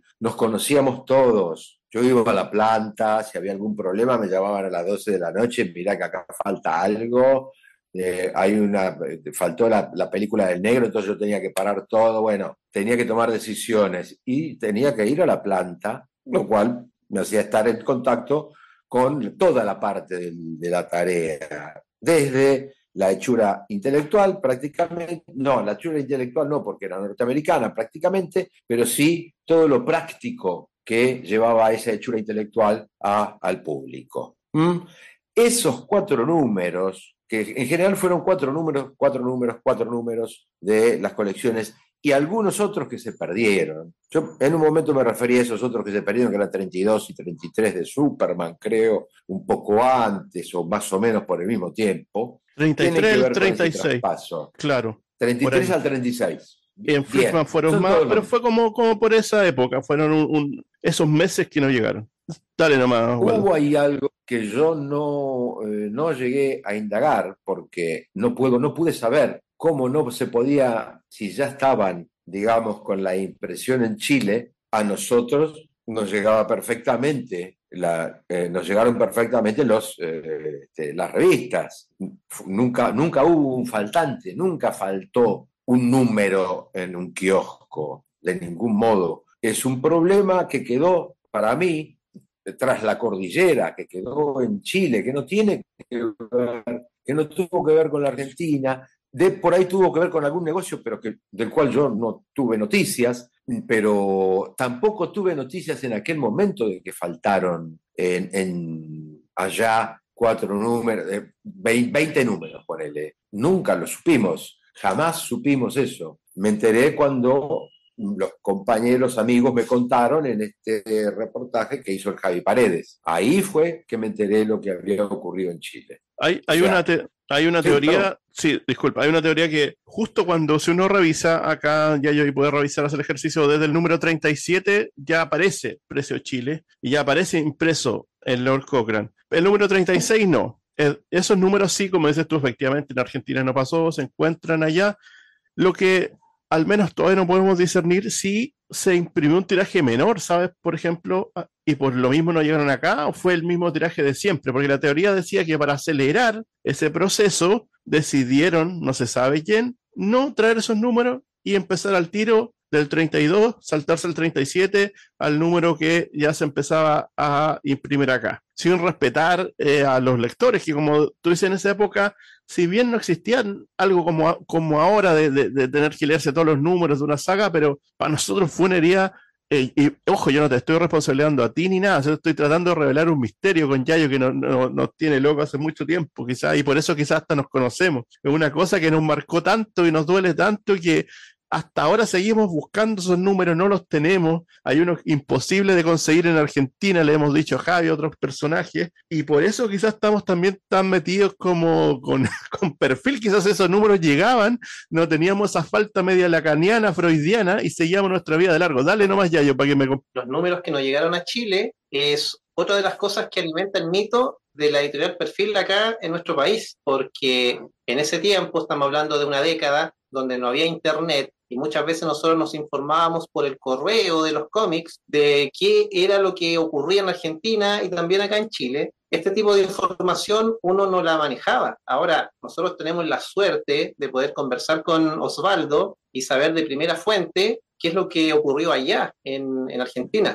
Pero como dice Nacho, esos son números que hay gente que continúa buscándolos por internet, continúa en los foros, en los grupos, preguntando si acaso alguien tiene eso- esos ejemplares que nos llegaron a Chile, y a la vez eso alimenta el mito de la editorial Perfil, que justamente es lo que hace que nosotros queramos a esta editorial, que, que nos tenga, digamos, aún hablando de ella y que nos tenga también buscando esos cómics, esos números perdidos, dentro, obviamente, de muchas otras cosas más que también enriquecen lo que el significado de, perfil para nosotros. Tengo una, una hipótesis que puede convertirse en una buena, en una buena explicación, que es la siguiente. Habíamos dicho al comienzo con, con Nacho que eh, la editorial es un negocio y que el negocio es eh, tener mercado, que el mercado eh,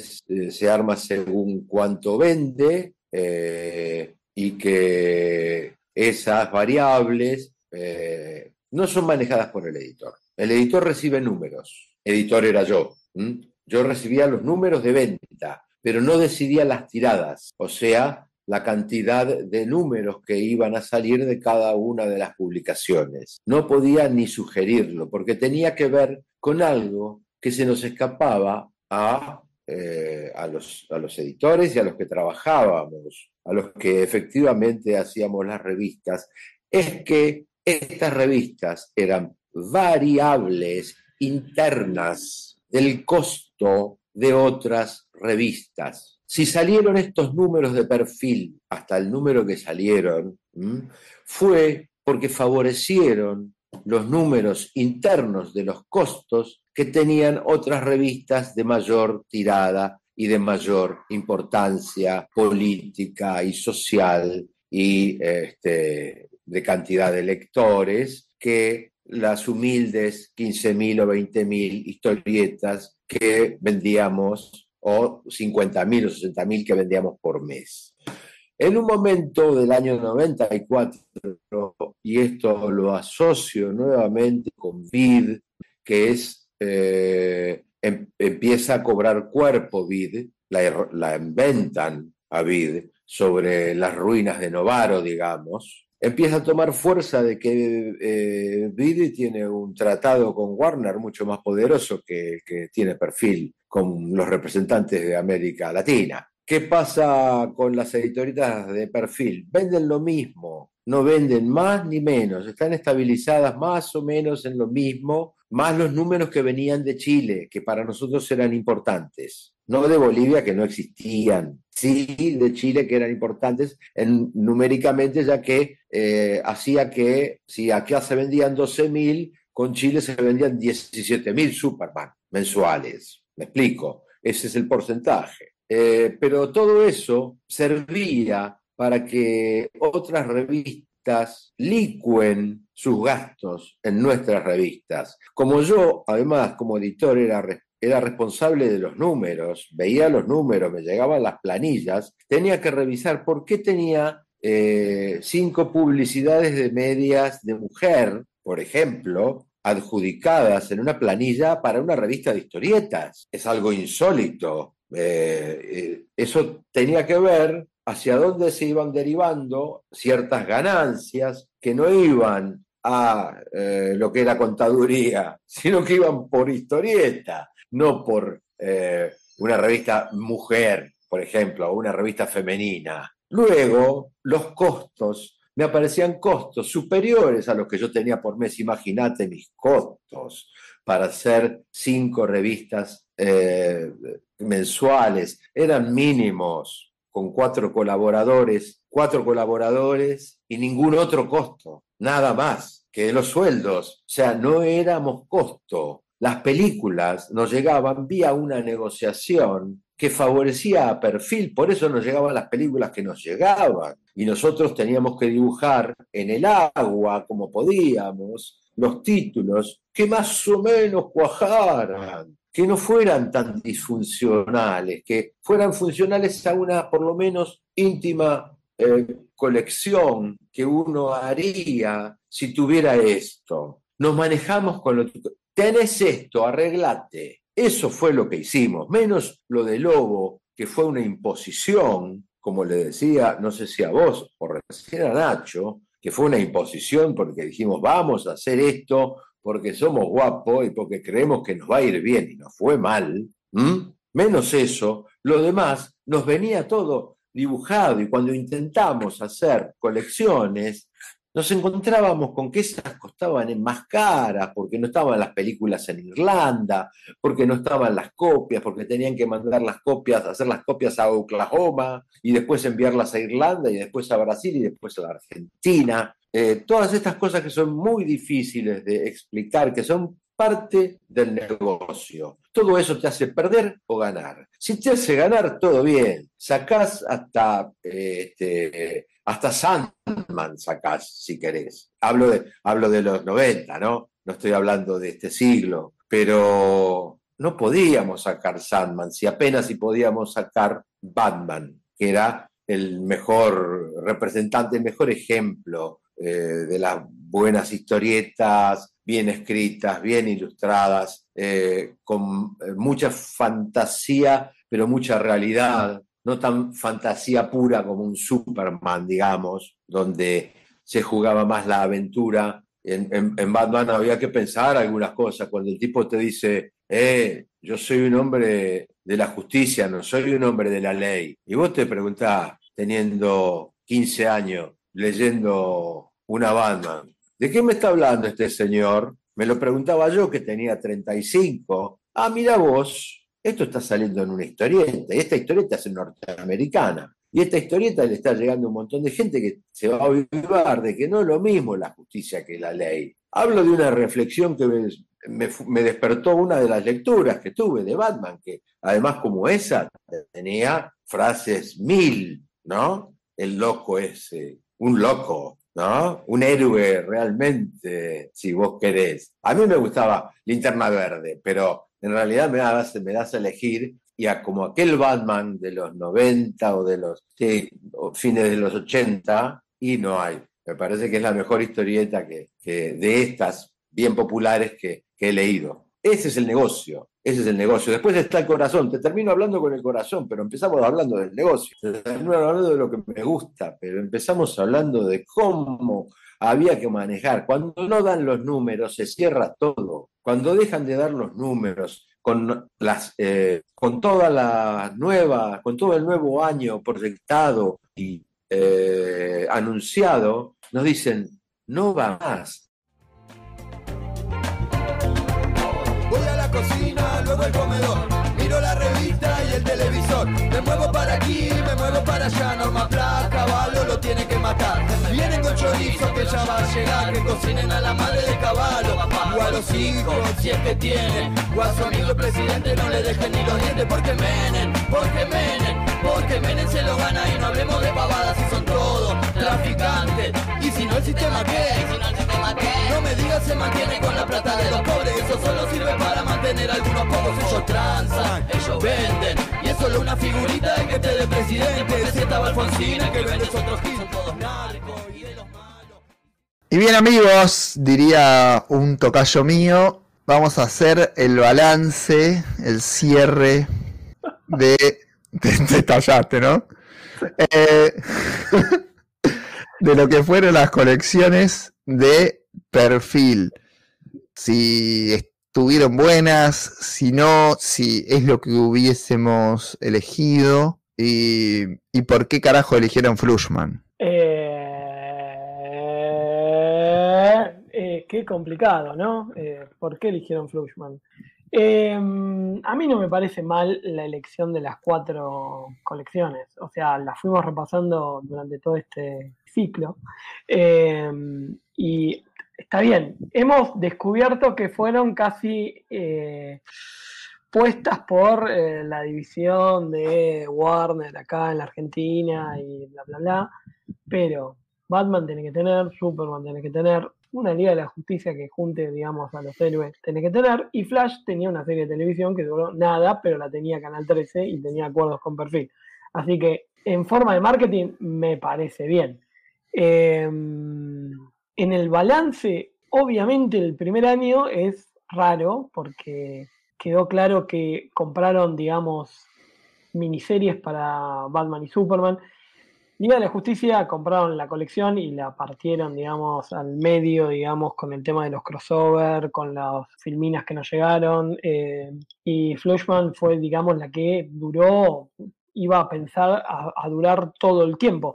El tema es que si iba mal, en el número 12 te cortaban todo y te dejaban colgado como siempre, lo cual eh, no era gratificante. Eh, el tema es eh, los años siguientes, porque volvés con Superman, volvés a lo de ver por pedido popular, porque todo el mundo puteó, che, me pasaste tres años para adelante. En Batman arrancaste con año uno que quizás a lo mejor era el comienzo o no, eh, y eh, empezaste a, diagramar, digamos, eh, las colecciones con, con lo que sería con lo de Grant y Brayfoyle y lo de Wolfman. Y, mm, y Liga de la Justicia y obviamente Flushman son las que, digamos, mantuvieron un carril derechito, eh, permitiendo hasta que, por ejemplo, Liga de la Justicia tenga su spin-off.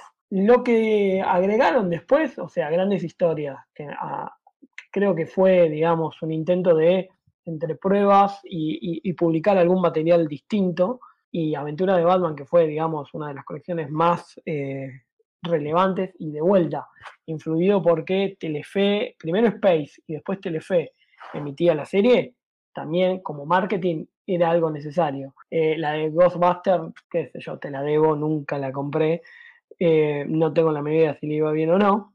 Sí, Eh, realmente no la, no la evaluamos como parte del proyecto, ¿no? El proyecto al que vamos y como esa, esa parte de la definición por ahí quedó medio desajustada, porque la, la verdad es que a mí me pareció obvia. Cuando hablamos de generación perfil, hablamos del proyecto de DC Comics de generación perfil. No Claro. pensamos en el Rambo, Rambo, ese- Rambo, esa cosa sí. extrañísima, no pensamos en los cazafantasmas. Incluso, a mí me parece, yo contando que, que era más pendejo, pero bueno, como Aventuras de Batman vino después, la serie animada viene más tarde, yo no, ya no me interesaba tanto esa lectura porque venía leyendo la regular. Y Claro. si pasás de Brave Fogel a Adventure, decís, ya está, no soy un nene para leer esto. Pero, pero sí me contaba Gus Nauto, que lo mencionaba hace un rato como oyente, que para él sí fue fundacional. Es cierto que hay lectores que pudieron haber empezado con eso porque no les daba la edad para el resto de las colecciones Claro. es lógico. Ahí también disentiría yo, di, está bien, no importa, importa. este, si son generación perfil o no. Porque Aventura de Batman estaba medio desubicado en el menú. Si bien daba re bien con para el marketing, no sé si era, una, era parte de la gran línea editorial de DC. Porque por ahí algún lector hubiese preferido, de los más grandes, poner los que eran adolescentes ya, que en vez de Aventuras de Batman, a este alguna otra de las regulares, Wonder Woman, Aquaman, eh, todo lo que pasaba con Green Lantern, la verdad es que había mucha cosa interesante como para necesitar aventuras de Batman que era extra continuidad también. Es que fue una puñalada en su momento. Si vos ves los correos, eh, obviamente todo el mundo pedía Newton Titans, Wonder Woman, eh, Green Lantern, eh, bueno, Lobo, Satman, y te salen con Aventura de Batman, Ghostbusters, ¿viste? Entonces vos decís, ¿qué pasó acá? Aventura de Batman claramente, o sea, es importante porque también es la, la posibilidad de mucha gente que a lo mejor se subió al carro de perfil en, los primeros años, nunca tuvo la chance de comprar un número uno. O sea, y arrancaste del número uno de ahí. Eh, lo cual, las nuevas colecciones, por lo menos para mí, en, la forma de coleccionismo, eh, al día de hoy seguí buscando gente que, che, me falta el número tanto de perfil. Y si vos estabas metido en, en- ya en esa burbuja que te proponía la editorial, obviamente te compraste a lo mejor el número uno de Aventura de Batman o el número uno de Liga de Europa, eh, lo cual marcaba, digamos, un diferencial, por lo menos a la hora de coleccionar. Eh, yo, si vos arrancaste de ahí, puede ser, si vos, por ejemplo, tenías siete años y arrancaste con la aventura de Batman, y quizás sí, es verdad, no podés decir bajo los parámetros que, que vos incluiste, o Damián incluye, eh, si es generación perfil. Pero no a lo mejor tampoco si tenés 7 años te compraron del 1, el 2, el 3, el 4, el 5, el 6. ¿Se entiende? Eh, a lo mejor también te compraron salteado. Pero para mí, en, en términos de coleccionismo, fueron cosas importantes. En términos de lo que la gente pedía, claramente eh, la sorpresa obviamente fue de que nos encontramos con algo muy bueno, obviamente cuando lo leíamos. Pero si nos preguntabas a todo lo demás, qué sé yo, yo prefería que me publiquen New Teen Titan. No me lo hicieron, nunca. Por ejemplo, ese, ese tipo de lecciones. Bien, a mí me parece que el balance a la distancia es positivo, pero por el hito. Si vamos a lo que fue colección por colección, fueron extrañas, tenían parches, hoy las vapulearían y creo que no te llegan al número 10. No, ni en pedo. Entonces, la nostalgia, el logro, la importancia, hace pensar en que era mejor edición de lo que efectivamente era, los problemas de color, los letreados defectuosos. La verdad es que todo eso era una contra importante, ¿no? De lo, de lo que tenía. Sí, a favor siempre. La traducción semilocal, a mí me gusta la traducción esa medio híbrida, que no es eh, la de Ibrea, pero tampoco es la neutra que usa Omnipress. a mí siempre me gustó la traducción y el principalmente no la traducción, sino el criterio de traducción que tenía Andrés. Eh, lo cual para mí es recontra valorable. Eh, traducía con el interés de alguien que estaba leyendo esa colección. Entonces, o por lo menos, si no la leía, estaba leyendo ese número, lo conseguía. Lo cual, después Andrés siempre comentó que ha tratado de hablar con, con guionistas para preguntarle ciertos datos, porque obviamente en, en ese momento no había internet para buscar datos puntuales de lo que quería decir y, y- el- y son cosas que a, a la larga se terminan valorando. Después podés hacer los chistes, obviamente, de la traducción de los nombres, y Andrés, digamos, como que tiene una postura muy puntual que eh, si vos me preguntás, en algunas cosas yo creo que tiene razón. No tenemos por qué decir Wonder Woman. podemos decir Mujer Maravilla. Por más que no te guste el nombre, o Linterna Verde o Farol Verde, eh, no necesitamos decir Green Lantern. Eh, obviamente, opiniones, Andrés, bastante particulares respecto de cómo traducir los nombres que son interesantes para, para charlar y que todavía hoy pueden generar incluso eh, como disparador de conversación, porque esto de farol verde, él todavía insiste mucho, con el Joker y el Guasón, él también insiste. Bueno, pero Bill, le dio la razón, le puso comodín. Sí, o está el comodín o el bufón, también, que es otra, que es otra alternativa, pero el Guasón es como muy. Está bien, pero ahí yo ya te lo entiendo como parte de la marca. O sea, si vos desde hace 30 años eh, hasta los 90 se decía Gatúbela, eh, se decía el acertijo, se decía linterna verde, se, decía, no sé, flecha verde, lo que odias. A mí me parece que como marca va. O sea, no, no, o sea, lo lamento, y, pero bueno, qué sé yo, tratar de imponer farol verde ante un muñequito que dice linterna verde es medio complicado. Entonces, a nivel de marca, lo, valoro. ¿Cómo hacen los gallegos con el tema de lo ves, no? Masacre y, Patrulla X? sí, lo están ellos. Por eso, valoro que los tipos defiendan, digamos, si vos querés decir, su cultura. Em, nosotros hemos perdido eso. Hoy, cuando vos lees traducciones, eh, no solamente actuales, sino de hace 20 años, donde todos los, eh, los nombres están sin traducir, te suenan medio extraños en, español. Eh, oye tú, Way Rider, ¿qué estás haciendo? ¿Qué sé yo? ¿no? Suena medio extraño, es como forzarlo a, una fonética que no es lo tuyo. Eh, pero bueno, es una discusión que nunca, pero nunca va a tener este final, porque hay gente que le gusta o todo traducido, o todo neutro, o con localismo. Y yo creo que al día de hoy, el logro de, Andrés es poder haber, como en algún momento se impuso Acertijo, Linterna Verde, Gatúbela, Hoy, por ejemplo, vos tenés este, Astro Dorado y Bicho Azul. Y ese, esos personajes, cada vez que vos los leas, vas a en algún momento pensar Bicho Azul y Astro Dorado. Bueno. No llega, a Fuego Nuclear y Astroman no llegaron a, los playoffs. Pero, bueno, ahí, están ahí. Me parece muy, muy importante esto que decís vos como, como criterio para decir me gusta o no me gusta la traducción, pensar en la dedicación y el compromiso de Andrés con esas traducciones al nivel de intentar contactarse con los guionistas para eh, consultarles sobre algunas intencionalidades o referencias. Sobre todo con De se le ha contado en, algunas oportunidades de ese contacto. También tenía el tiempo, ¿no? Eh, y el pago suficiente como para que esa dedicación estuviese a ese nivel.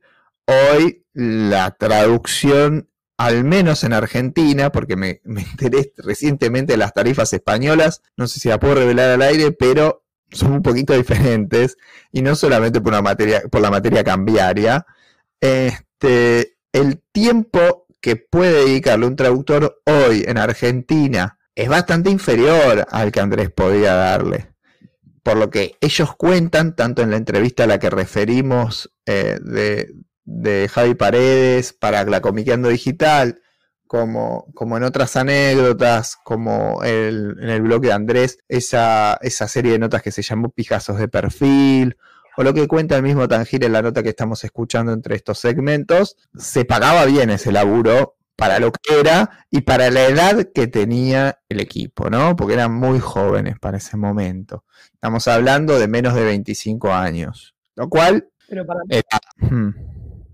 mí, hay un detalle que, a ver, no quiero ni comparar ni economías, ni tiempos, ni, ni momentos, ni, ni siquiera traducciones. Pero el detalle de que mm, vos tengas un tipo como Andrés, que era un lector, y que estaba leyendo, eh, ya sea en inglés, esas colecciones, o tenía una idea de esas colecciones, versus a lo que ha pasado en, tiempos no muy pasados, eh, con gente que no entiende una goma de lo que estaba traduciendo y terminaron haciendo traducciones que eh, gramáticamente no se entienden, es una diferencia abismal, porque ahí está el amor de la traducción, porque eh, vos podés traducir con Google Translate y obviamente lo, es legible a lo mejor, pero si le das el contexto de que, de que la persona está entendiendo lo que está leyendo de adelante para atrás, de lo que vinieron de los números anteriores, los números que van a venir para después, tiene un valor. Y eso es lo que creo que para mí es lo mejor que hizo Andrés.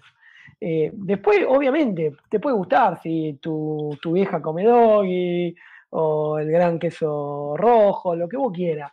Pero eh, el valor es que vos tenías un tipo, y lo mismo con Rafa, que eran gente que, que leían y que obviamente era un diferencial a la hora de lo, el trabajo que hacían, ya sea en correos, en notas, en, en, en, en proponer colecciones, en, poder decir, che, mirá, si no publicamos esto, nos van a cagar la puteada.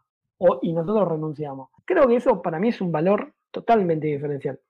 Que yo considero al día de hoy quizás se está perdiendo en materia de la edición actual. Sí, en algún momento Omnipress sufrió lo que todos conocemos, y, y, si no, ahora lo cuento, que es el caso de quién es Will en el Héroes en Crisis, historieta guionizada por Tom King y eh, con dibujos de Clayman principalmente, pero algún, algún feeling también. Había una secuencia en la que refiriéndose a la voluntad, Green Lantern preguntaba quién es Will, como si se tratara de un sujeto voluntad en inglés se dice will, entonces ese, ese error de traducción se convirtió en un meme prácticamente. Y hoy todavía se lo recuerdan a Unipress. Un error de traducción es fatal hoy día. Y, y, bueno, el cuidado que tenían las secciones de perfil, si bien en las letras a veces caían afuera de los globos, eh, el,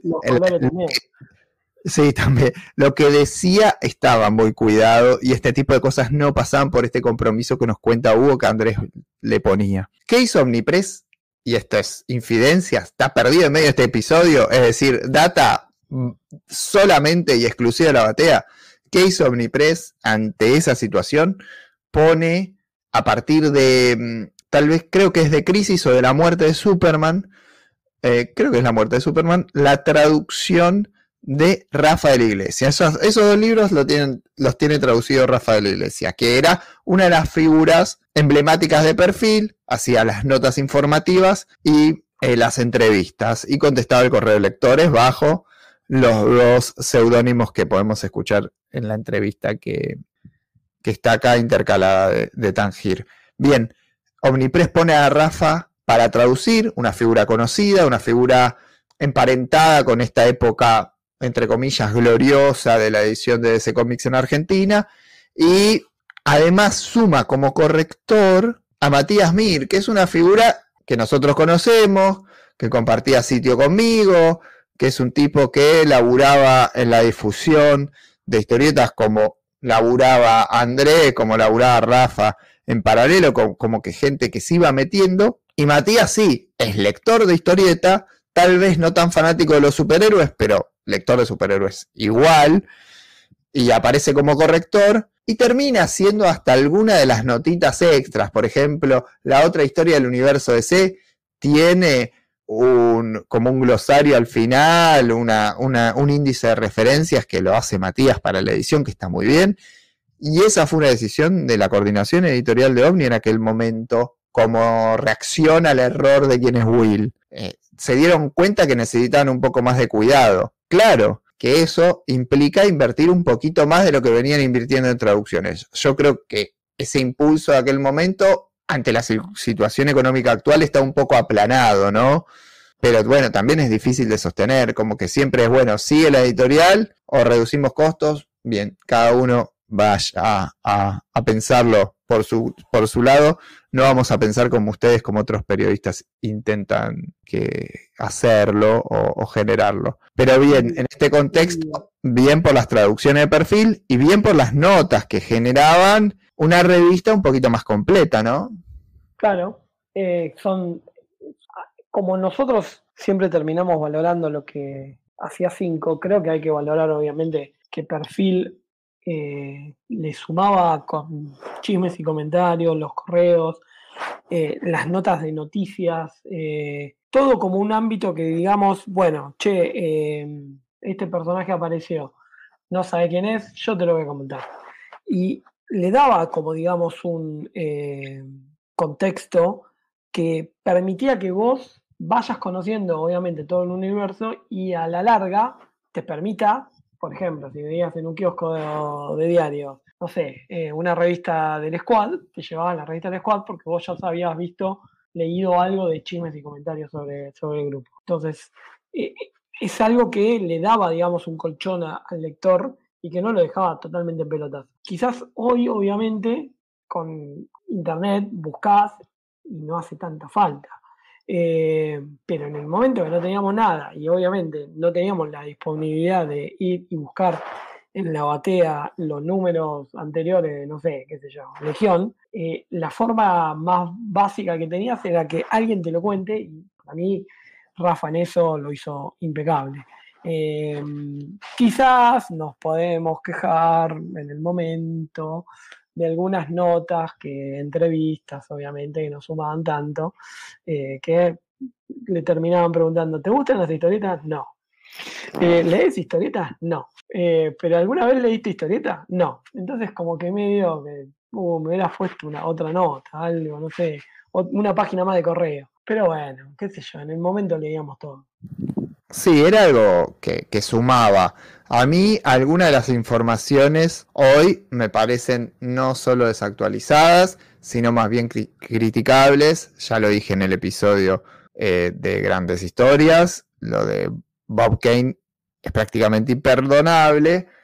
Hay otras que son muy buenas y que resumen muy bien, en muy pocas palabras, un montón de información. El correo de lectores, por supuesto que es hoy todavía recordado apariciones de todo el mundo, apariciones de Matías Timarchi, de Martín Casanova, hoy en Omnipress, y creo que, esto es algo que voy a volver a traer al final como parte de una narrativa que continúa en el, tiempo, histórica, y son consecuencias obvias de esta experiencia de perfil. Así que en el global, muy bien la edición para lo que era, también pensando en una revista para kioscos y no en un libro que por ahí termina en una librería, y no en un libro que eh, tiene el costo de una cena fuera, ¿bien? Porque estamos hablando, no lo pagabas como hoy un libro de historieta de, de que sí tiene el costo de ir a cenar fuera, un restaurante muy lindo, casi una cenita de aniversario, más o menos, ponele.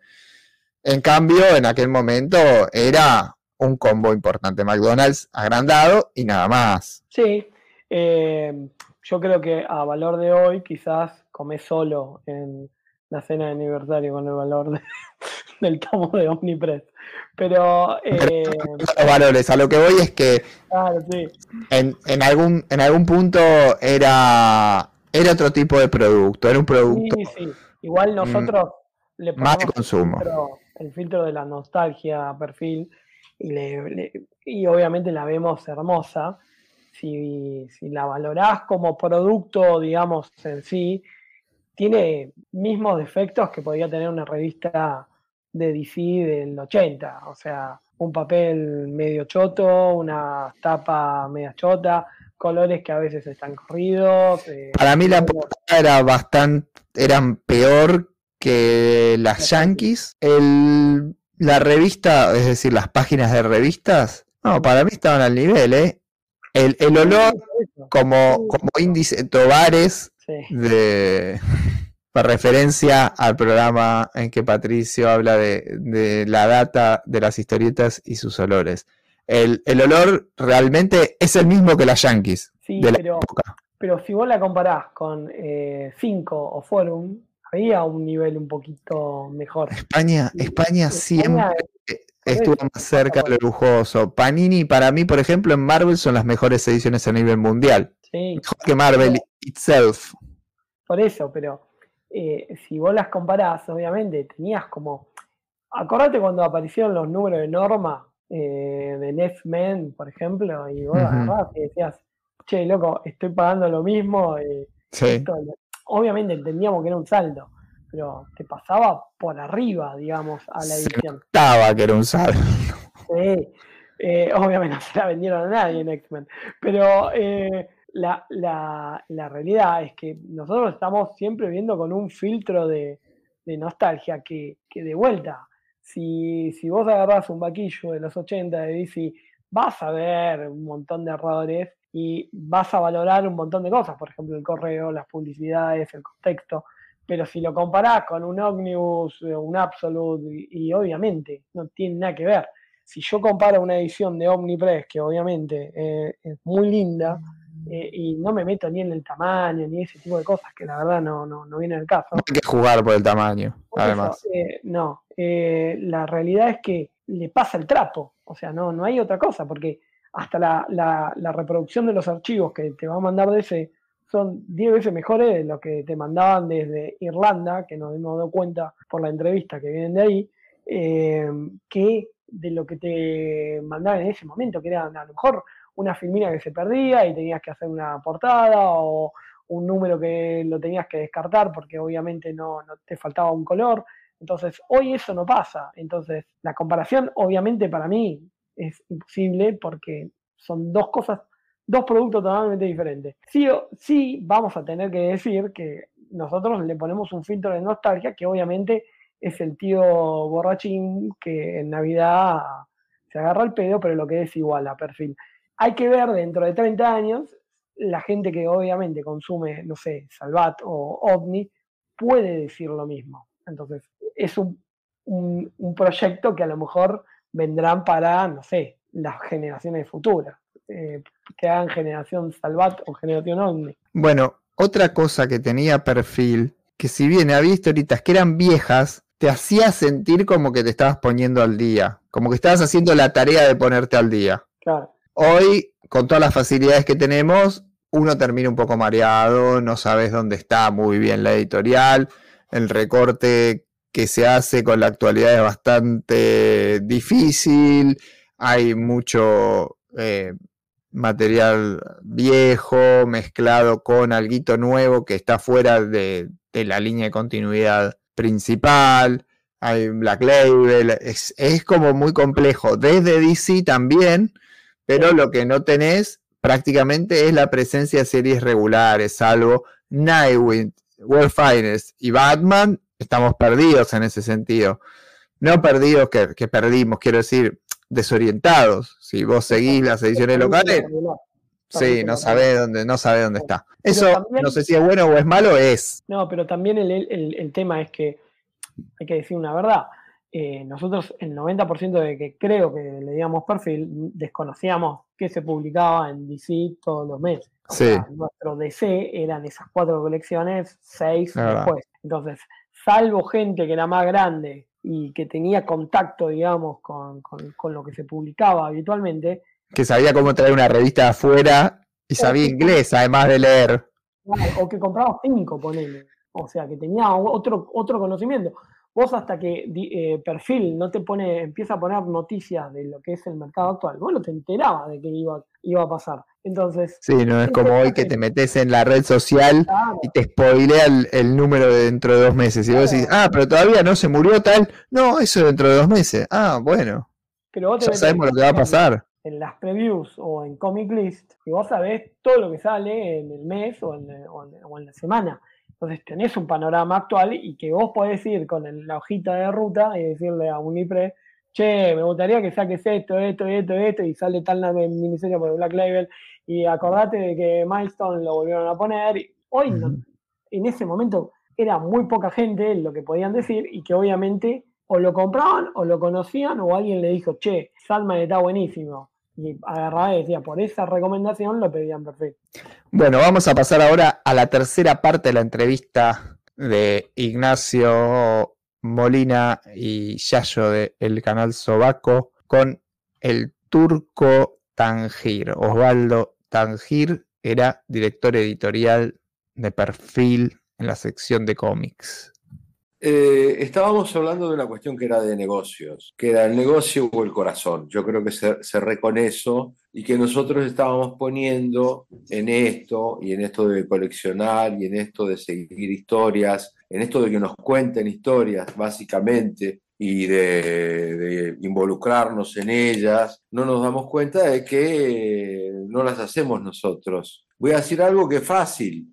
Si vos y yo o nosotros tres eh, nos juntamos y tenemos las facilidades para conseguir las películas, vamos a ir al pasado, que ahora no se hace así, pues el proceso, ¿no? De conseguir las películas de, de DC Comics, haríamos una elección coherente y ganaríamos dinero, aún vendiendo para el mercado interno, digamos, tendríamos que crear un mercado, como en aquel momento se pudo hacer un poquito con ese adelanto, pero ganaríamos plata, te juro que ganaríamos plata. Si lo hacíamos acá en Buenos Aires, en ese momento, los cuatro que lo hacíamos, nos llenábamos de oro. Estábamos en una estructura a la que no le importábamos, sino como variable de ajustes y reajustes. No sé si todas las editoriales son así, todas las editoriales grandes en las que estuve son así, eh, porque obedecen a una dinámica que, insisto, no obedece a la propia dinámica que se mueve por emociones, menos por conveniencia que por emociones, ¿no?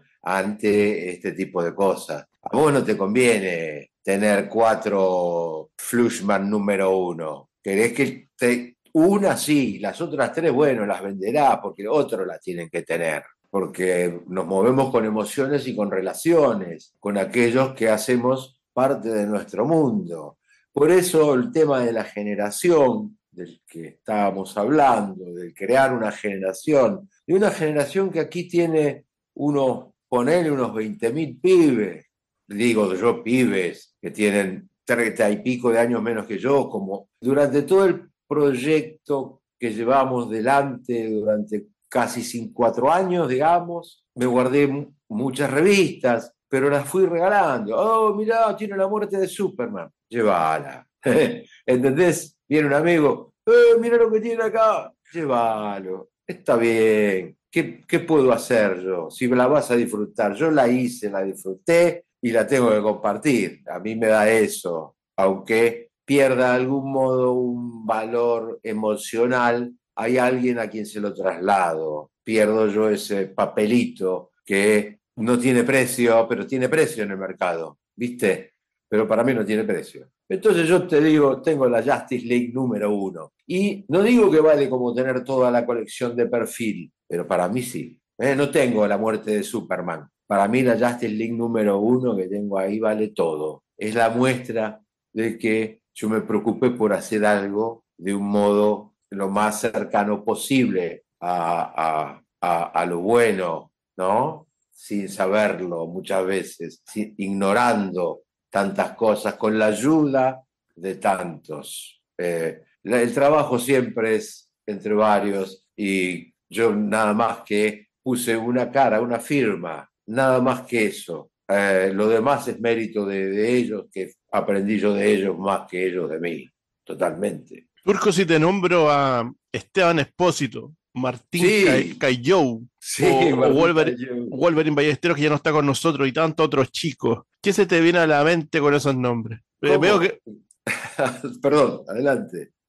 Eh, veo que te acuerdas por las expresiones y por lo que comentaste. Eh, a lo que voy, que una de las gracias que tenían estos cómics era el correo. Era nuestro lugar de, de estar en contacto con otras personas que disfrutaban las mismas historietas que nosotros, que nos hacían ser parte de algo. Estamos hablando de una época, obviamente, 1991, 2, 3, 4, sin redes sociales, eh, sin ningún tipo de, sin email, sin nada. Entonces, era un lugar de encuentro, nos mandaba una carta, eh, soñaba con que se publicara, que te respondieran. Era algo muy bonito. Quería que me comentaras de eso y también, por otro lado, había una situación que eh, Rafa, que era el quien respondía el correo con tu alter uno era Rafa de la Iglesia, uno era Rascomics, que respondía creo que Batman y Superman al comienzo, y el otro era Weirdo, en Fletchman y la Liga, que eran dos personajes bien particulares. Pero antes de pasar a eso, cuéntanos para, para ti que si tú revisabas el correo, qué era el correo, se producía algo muy lindo. De hecho, yo primero, igual que ya yo, en un momento lo primero que leíamos era el correo y después leíamos el cómic. A mí me pasaba lo mismo.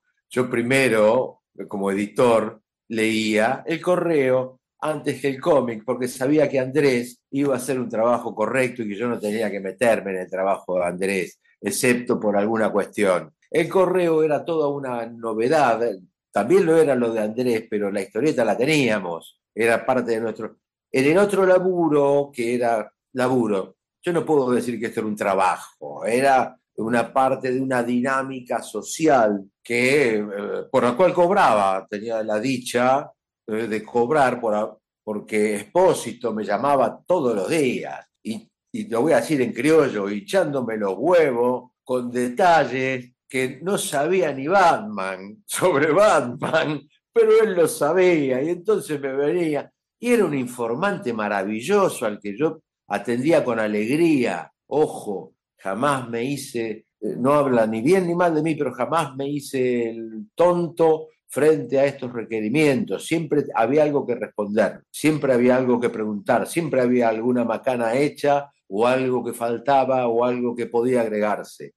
También con Carlitos Irusta, a quien, quien venía a visitarme a la redacción. Yo los invitaba a venir a la redacción. Lo único que les decía es que se iban a desilusionar, porque no iban a ver ni una historieta. Iban a ver a dos señores mayores que ellos, 20 años mayores que ellos, sentados frente a frente, con unas películas que a ellos no les iban a decir nada y que yo les podía regalar algunas historietas con alegría y atenderlos y conocerme, pero nada, nada más que eso, no era ningún misterio, era lo más aburrido del mundo, pero viste cómo es esto. Eh, era como llegar a un lugar mágico, donde se hacía magia. Es muy aburrido el lugar era una comunidad de lectores y, las cartas de expósito eran súper surrealistas. El tipo escribía una historia que, que uno no entendía si qué era lo que lo motivaba a escribir esas cosas, pero siempre había una carta de él o de, Martín Un historietista, un historietista en potencia, expósito, eh, y además era nuestro ágora eso, o el ágora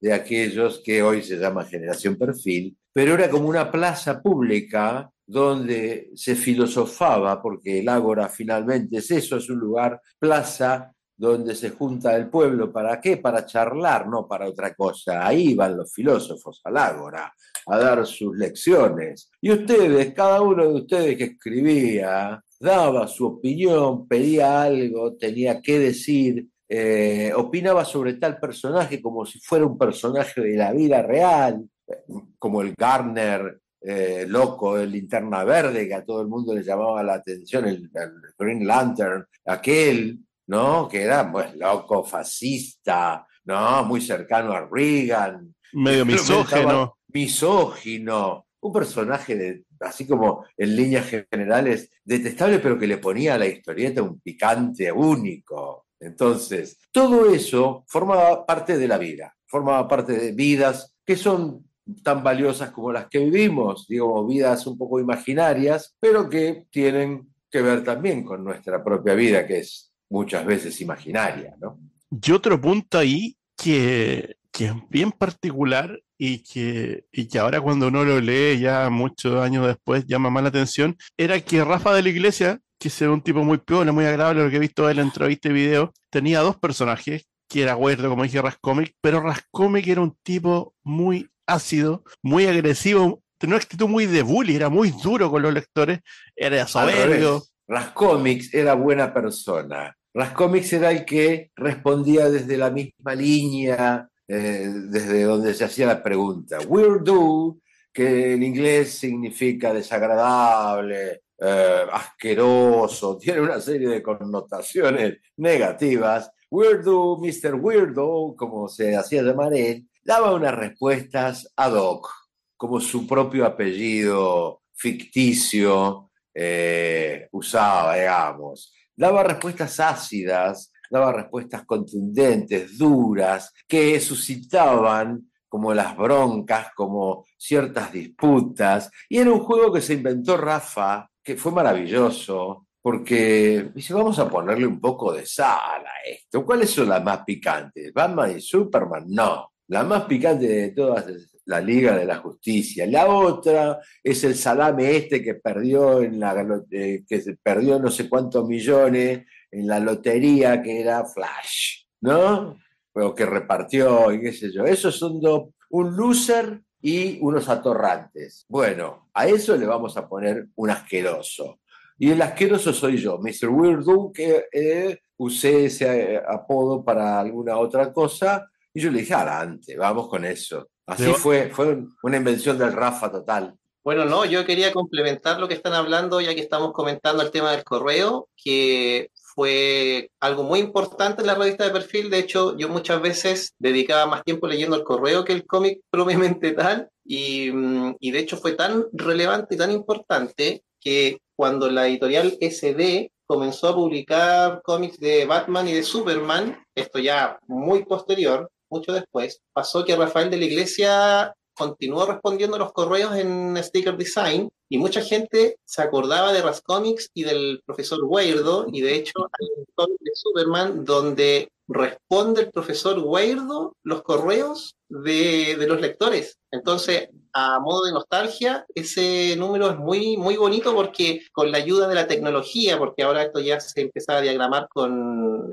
con Photoshop seguramente, la tipografía cambiaba, entonces partía de Rafael de la Iglesia diciendo hola, hola, ¿cómo están? Y de pronto la tipografía cambiaba y salía así, ¡guajajaja! Soy el profesor Weirdo. Y en este correo también muchas veces se recordaba a Esteban Espósito, que muchos lectores eh, escribían preguntándose dónde estará Espósito, por qué no escribe correos a SD. Entonces, a ese nivel de, de- de relevancia llegó a tener lo- los correos de perfil. Eso quería complementar. Impresionante. De hecho, sí, era un lugar eh, donde uno encontraba que había otras personas y no te sentías tan raro porque en esa época leer cómics no era nada para nada bien visto. Muchas personas sufrían bullying, eh, burla, discriminación. Luego, con el tiempo, ahora ya alguien puede lucir una polera de linterna verde y flash en la calle y nadie lo va a mirar raro. De hecho, puede tirar hasta, hasta tener onda eso. Lo que te iba a comentar que quedó en el aire del correo era si a mí me llama la atención si alguna vez te llegó una queja de algún papá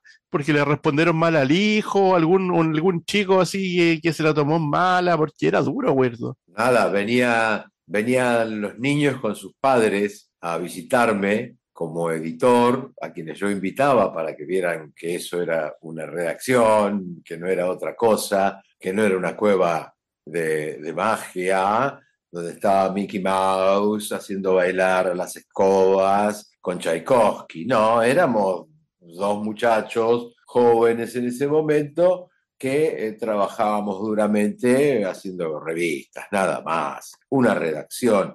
Un poco para demitificar, eh, a mí no me molestaba en absoluto que viniese, por el contrario, me parecía una inquietud muy grande de alguien que pudiera acercarse hasta el centro de la ciudad de Buenos Aires para ver a una persona haciendo algo que no tiene ningún misterio. Pero es mejor que se sepa que no hay ningún misterio, que la aventura es una creación humana que lleva muchísimos, muchísimos recursos, también técnicos, pero primero genuinamente humanos. Primero se inventa una historia, primero siempre hay uno que elige una historia o de un trazo inventa un, texto, ¿sí?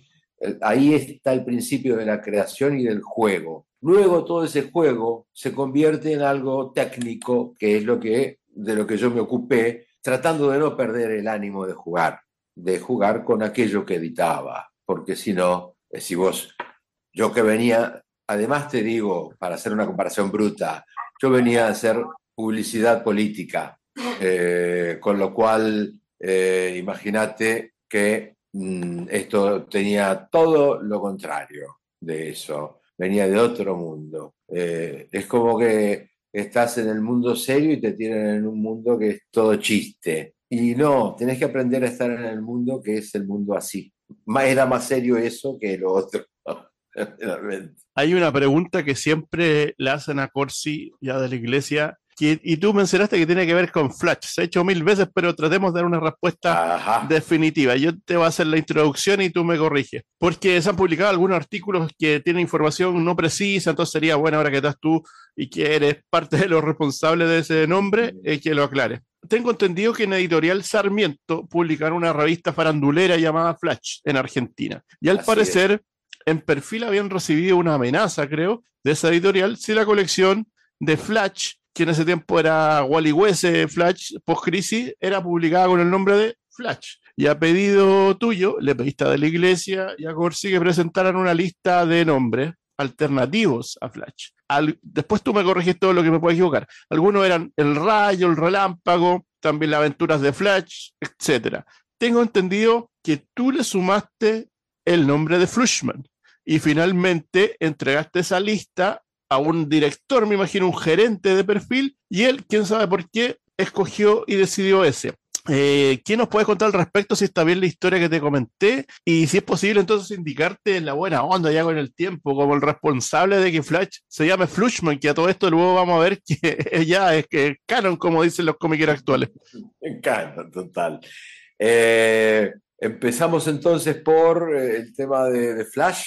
Era esa la primera, la primera pregunta. Eso, primero, ¿cómo se da ese nombre? Ese nombre se da de la siguiente manera. Existe una editorial, como vos decías, editorial Sarmiento, del querido, de un inmenso periodista que teníamos, Héctor Ricardo García, eh, que tenía el diario Crónica, en fin, una serie de publicaciones populares, de, valiosas como todas las publicaciones, con mucho trabajo detrás. Eh, Héctor Ricardo García estaba un poco enemistado con los Fontevecchia, cosas que eran personales, que no tienen que ver con nada. Por lo cual tenía los derechos él del nombre Flash. Son derechos, así como él tenía el, el derecho del nombre Crítica, que había sido un diario muy famoso en la Argentina desde los 20 hasta los 50, que vendía eh, cifras inimaginables de periódicos. Él tenía el nombre ese y lo tuvo hasta la muerte donde sus herederos lo, prácticamente lo regalaron, y con eso le daba eh, la misma tipografía a su diario periódico que era Crónica, otro que vendía todo, ¿eh? todo, todo, un formato pequeño, la mitad del Mercurio, digamos, el formato.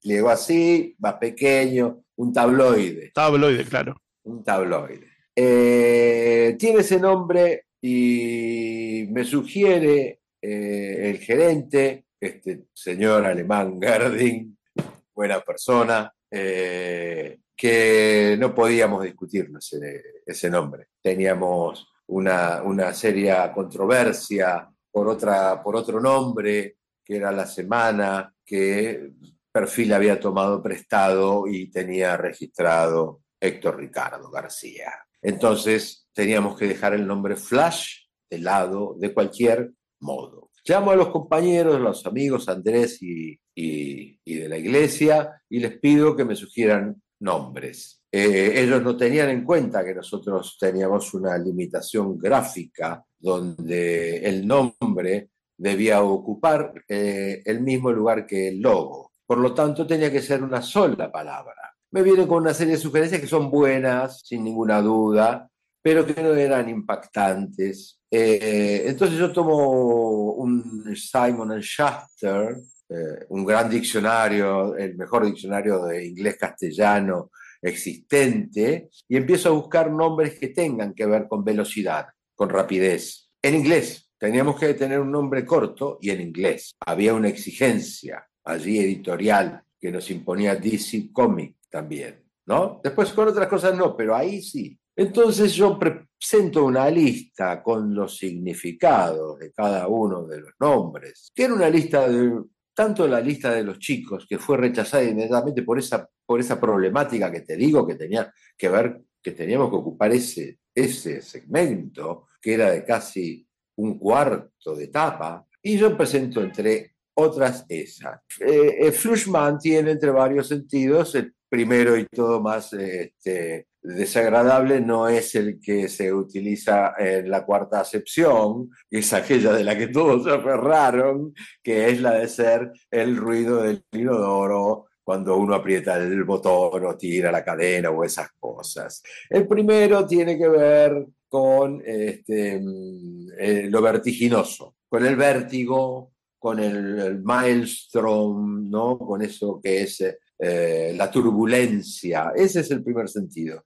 Tomado en ese sentido, yo lo pego y lo entrego a la gerencia. Gente que sabe, muy sapiente del inglés que había trabajado toda en Estados Unidos. ¿eh? No se lo entrego a un pichi que este, sabía hablar como yo en argentino, en criollo y en porteño. No, se lo entrego a gente que sabe, y digo los apellidos, Héctor Chevalier y Héctor Soto, ambos capos de la editorial, tercera línea. Si la primera es el director, el, capo capo, la segunda era este señor Gerding que usted decía, esto sería la tercera línea y no más que aspiraban a ser subgerente, gerente. Bueno, le entrego esa lista y me devuelven el Flushman como el mejor. No, a mí no era el que me gustaba, pero no dependía de mí elegir el nombre, realmente.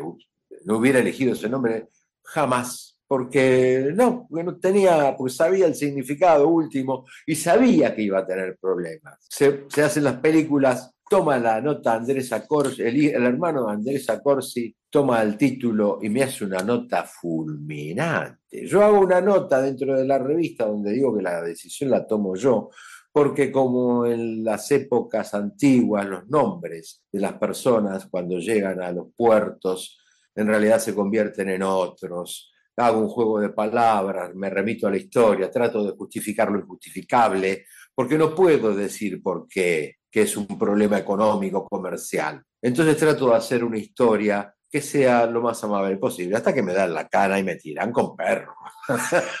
y el hermano de Andrés, que era eh, trabajaba en Columba, eh, me tira un perro grosso, con toda la razón del mundo, solamente que teníamos con Columba un pacto de intercambio de, razones comerciales, de, contratapa. Entonces dije, ¿cómo más es esto, pibe? O sea, el primer contacto que yo tengo con, con, este joven Acorsi es una pelea, una disputa feroz, donde terminamos sacando las publicidades de esa revista, que era una buena revista, porque en vez de hacerse tonto, que era lo que en periodismo ocurre habitualmente cuando uno se hace una macana grande, pero sabe que la está haciendo, tiene que disimularla el otro. Era una suposición del momento. No digo que esté mal ni que esté bien lo que hizo. Digo que en ese momento la opción era esa, era quitar las publicidades y era romper relaciones con una editorial que además estaba hundiendo, que era Columba. Y nosotros, que éramos una editorial poderosa llamada Perfil. Así de simple. Ese es el tema con Flushman y no hay ninguna otra vuelta. Los nombres de los chicos quedan archivados por una cuestión estética y por una cuestión no de resonancia o de buena o mala elección, sino por una cuestión estética de imposibilidad de realización. Y estos otros son elegidos por dos genios, y lo voy a decir así, por dos genios que eran eh, eh, docentes de inglés, que eran gente que había trabajado en Estados Unidos y que conocían perfectamente eh, el idioma, la lengua, la jerga, lo que se habla en la calle, y eligen entonces el peor nombre. Yo me hago cargo de haberlo puesto, no tendría que haberlo puesto. La culpa es mía, no de ellos. No se la puedo echar, pero no puedo dejarlos afuera de la historia porque no puedo cargar con toda esa culpa. Así de simple. Excelente explicación y, y ya más que culpa es algo incluso divertido, porque de hecho ya yo te quería comentar algo al respecto, que yo sé que tú sabes que en el Flash 781 Wally West eh, visita Argentina, una situación súper picaresca por parte del guionista, y van a probar helados con Wallace West, y hay un chico que se le acerca en una viñeta del cómic, eh, que viste, de hecho, la 10 de la selección del fútbol, y le dice, hola, Flushman. Entonces, ya yo te iba a preguntar algo con relación a eso. Como te decía, que ahora como Fluchman es, como dicen los comiqueros nuevos, es canon.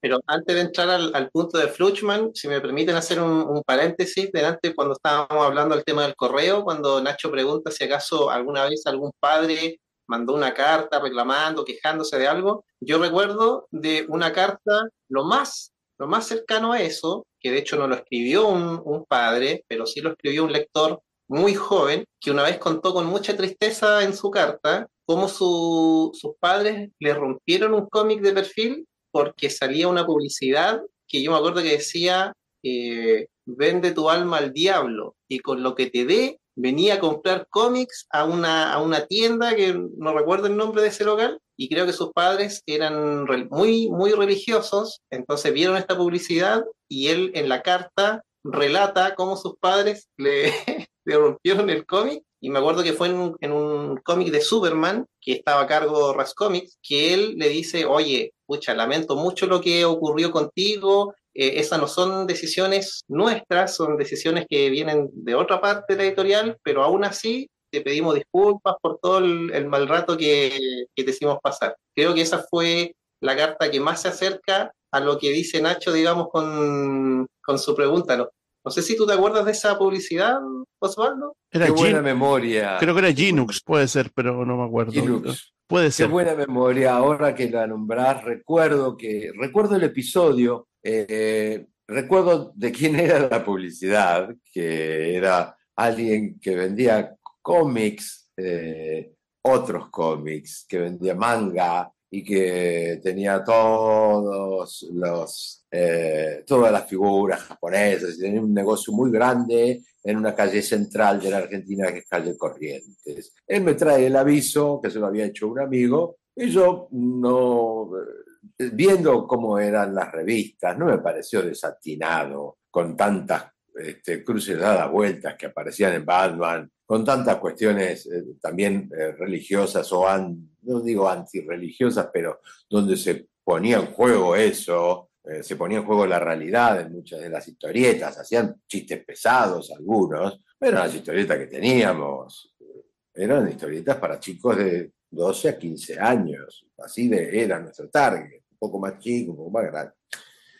Y ahora que lo dice, amigo, sí me acuerdo, eh, y recuerdo la respuesta, más la respuesta de Rascón, más la respuesta de Rafa, que eso me lo hace recordar, cuando él dice, ah, la respuesta de Rafa, ciertamente eh, tuvimos que no cantar la palinodia, pero sí decirnos, vocicales, y bueno, lamentamos, pero no es algo que, si alguien viene de comercial y me dice, poné una propaganda de Playboy, que era una revista que sacaba la editorial y yo la tenía al lado. O sea, imagínate esto, yo hago historietas para los niños y acá al lado a medio metro tengo quien hace, quien hace Playboy. Así, y quien hace Playboy recibe a las chicas que hacen Playboy. Así, así de loca es una editorial, ¿no? A, eso voy, no, no hablo de nada raro.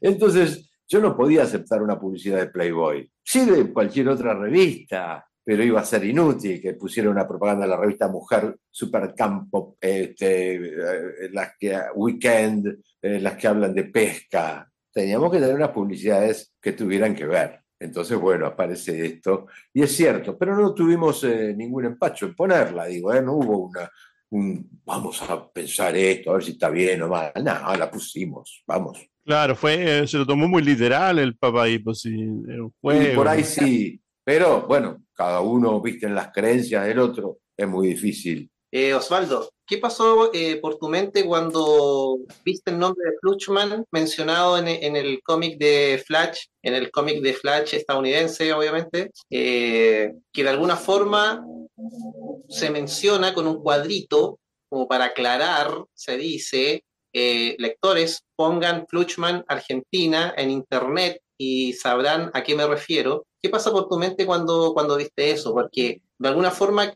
te causó risa o de pronto dijiste, wow, esto que se inició hace 30 años está tomando una bola de nieve que quizás uno puede pensar que aún no ha terminado, porque de hecho ese cuadrito donde invita a los lectores a buscar el nombre Fluchman en Internet puede generar que mucha gente se empiece a interesar en esto y quizás esto pueda agarrar más fuerza todavía. ¿Qué, pasa por, tu mente con este tema? No me digas que no escribiste una historia con ese cuadrito, que no te empezó a, ocurrir una historieta. fue lo primero que se me ocurrió. Yo con este cuadro empezaré una historieta. Eso fue lo primero que me pasó. Luego me, dio, me causó mucha gracia, me causó mucha gracia eh, de cómo hechos tan mínimos en la historia, tan inadvertidos, por la historia grande, en serio, ¿no? Eh, tienen una repercusión que hace un efecto en un montonazo de gente, en un as de gente, digamos, no sabemos cuántos. Y es una tontería si vos te lo pones a pensar, es una pequeñez que no existe dentro de la literatura. Así que bueno, nada, acá está, claro, acá está con la camiseta 10 el, el pibito.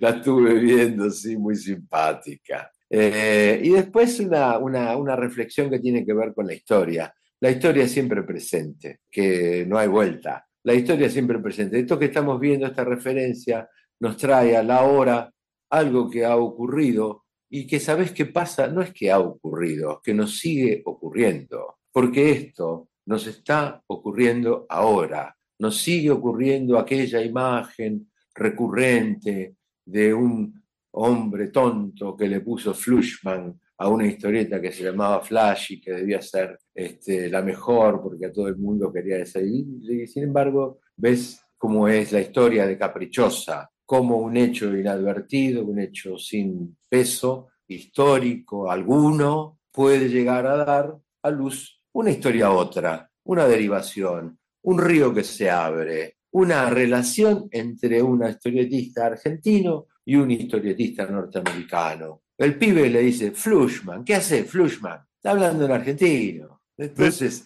eh, es una relación internacional, no es poco importante, es una tontería, pero en un sentido no es poco importante. En un sentido tiene un, nexo, una ligación muy honda entre eh, dos mundos que parecen distintos y sin embargo coexisten. Es maravilloso lo que ocurre porque tal como tú dices, una historia que lleva a otra, esa decisión termina en una página completa del cómic Flash eh, publicado en Estados Unidos, donde el guionista tiene que inventarse un viaje a Argentina para contar solamente que ese cómic se llama Flushman y se le ocurre dos cosas, que en Argentina toman harto helado y que todos son futbolistas porque yo soy el cabrón chico ando con una camiseta de Messi. Entonces como que me, imagino googleando al guionista que no sé quién es, a ver qué se hace en Argentina, ah, toman harto helado la noche, ya va a poner que Flash va con este otro chico a tomar helado y se le acerca un, niño y le pregunta por Flushman. Entonces, como generaste como una sinapsis 30 años después en un guionista de DC para contar esa historia. Así que encuentro impresionante eso.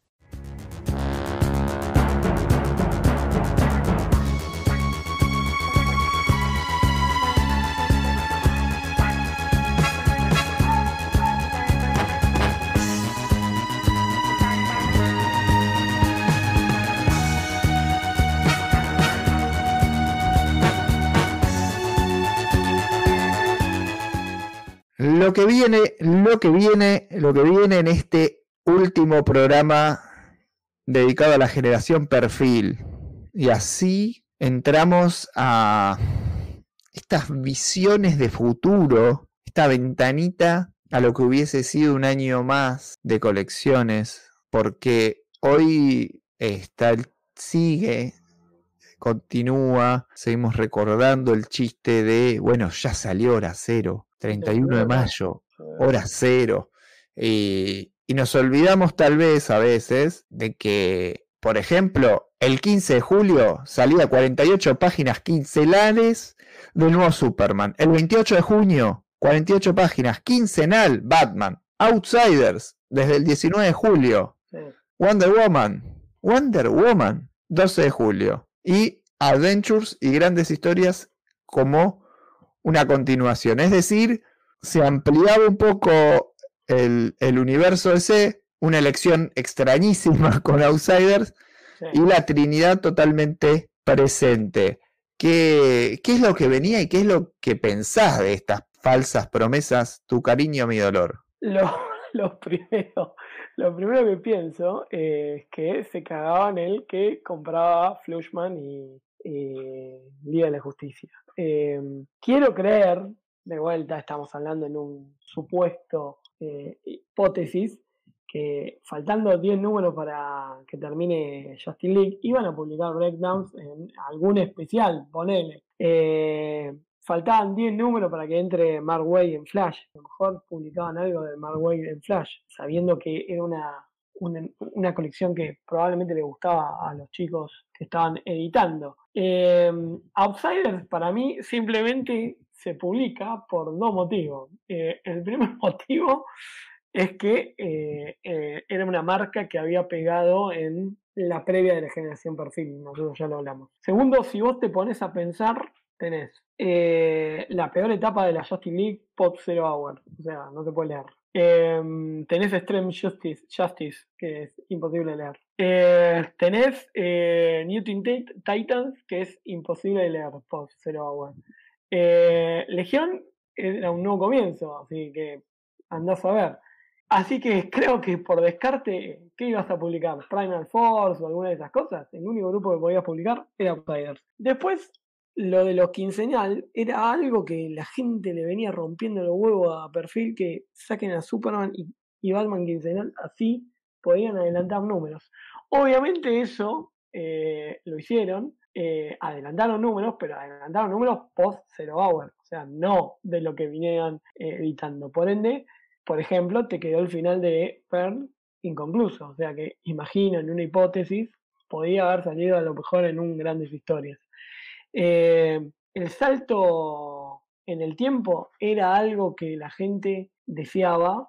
Yo no sé si era justamente post Zero Hour, pero era la única forma que también tenías para evitar la invasión de saldos de 5 que te iban comiendo público. Así que dentro de todo era una decisión eh, valiente y, e inteligente, digamos. Después, obviamente, podés decir si era lo mejor que se podía publicar, y yo creo que no.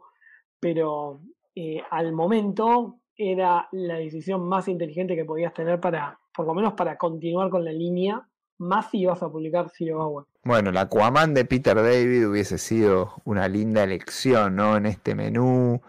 El Green Lantern, yo insisto, con Pero que tenía- hay. Pero tenías 12 números. O sea, eh, Ah, claro. Y bueno, está bien, pues estabas pidiendo, estabas hablando de Zero Hour, seguir con Flash como vos marcás, terminar la liga. Había, había otros proyectos. Sí, Tampoco. pero no, no podés tener todas las colecciones con Zero Hour y la liga en el, 80 en el 90. O sea, eso sí yo lo entiendo editorialmente. Eh, o sea, eh, Green Lantern, o sea, eh, era el nuevo Green Lantern y yo, o sea, vos podías salir con ese nuevo, con esa nueva colección y te podían quedar trunca en, en 10 números en Estados Unidos. Así que a futuro, obviamente, estabas como medio complicado para pensarlo. Lo mismo con Aquaman. Lo mismo podía haber pasado con, con Wonder Woman. Eh, Wonder Woman para mí era la más difícil de todas porque no tenías el antecedente. No, no. y Pero para mí jugaron con el, con el, con el nombre que se pidió. O sea, se pidió publiquen Wonder Woman. Entonces, Era, era una publicar sensación, yo, sinceramente eso sí que no lo tengo claro, Vol- no te quiero refregar la edad de nuevo, No, pero en la época las cartas de lectores me chupaban un huevo, imagínate, claro. con ocho años, las cartas de lectores, yo qué sé, qué dice este señor, me aburría expósito a lo loco, me parecía un plomazo, a alguno le parece divertida su forma de redactar, a, a un nene le pareció aburrida, y además siempre lo publicaban a él, y sin tener ninguna genialidad, para lo que me parecía a mí, ¿no? Pero Entonces- mandaba 7.500 cartas por mes. Por eso lo publicaban también. Sí, puede ser. Bueno, a lo que voy es que yo no, no, no sabía qué era lo que pedían y no, no estaba tan al tanto del intercambio, ¿viste? Entonces, Sí, bueno. Wonder Woman era muy pedido, porque hoy Wonder Woman parece medio piantavotos, Está bien, pero era el Wonder Woman de Pérez. No, el pero de- ya no era la de Pérez. Claro, o sea, esa es la salvedad. Si vos pedías Outsider, a lo mejor pedías que continúan el Outsider que a vos te publicaron. No el de, el de o sea, el de Paul Pelletier, ¿entendés? Que era que iban a publicar. Claro, esa es la, la diferencia. Eh, a lo mejor vos querías, eh, no sé, Batman, obviamente, lo que estabas terminando de leer. O sea, a lo mejor no sé si querías Shadow of the Bat, que a lo mejor obviamente era post Zero Hour, pero ya te estabas Es comiendo lo que publicó con. Es un poquito, es un poquito a donde, a donde te, nos estaban llevando para la de Batman. A mí me parece que ese jueguito, bueno, obviamente con Grant y Foyle, que ya dos debates es la colección que abren para ellos, y, y el tema de grandes historias, me parece que sí, al que amaba Batman lo estaban preparando Claro. para poder pegar un saltito de calidad, de, de, de madurez, si se quiere, este, por más que se me enojen todos. Ese Batman, Superman no es, está, sí. ese Batman no es el de mayor madurez. Entras en el Batman de las eh, macrosagas entre la misma colección. O sea, si empezás por Zero Hour, Post ahora Mm. empezás con Prodigal, o sea, no estás con otra cosa. Ah, ok, ok. No, ¿Entendés? vos decís continuar la línea directamente, No, no, sino no. que estás O sea- especulando con que iba a salir post como que iba a haber un salto enorme de números. Yo me baso por la publicidad que tenía en un perfil, eh, son los números cero. Está el número cero de Superman y está el número Bueno, pero Superman. Superman, la verdad es que sin haber publicado todo, uno tenía la línea troncal, faltaba un poquito, si nos faltaba algún datito respecto del casamiento, de la revelación, este, de la revelación de identidad de Superman con Lois, que después nos fuimos enterando de todo eso en vid, ¿no? Claro, pero faltó lo más importante, o sea, porque, o sea, que yo es lo que también, de vuelta, hablo en hipótesis, porque nadie lo sabe, nadie vio ese número.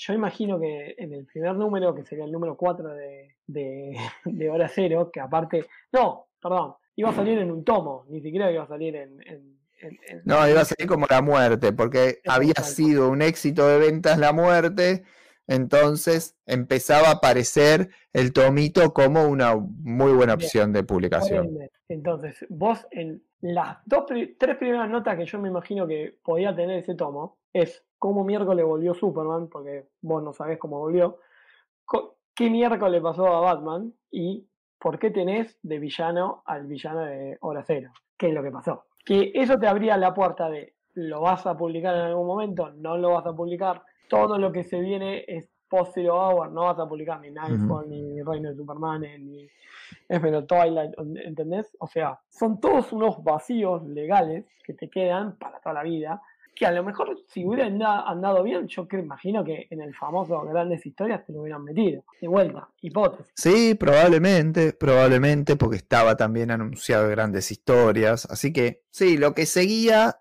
es todavía una incógnita.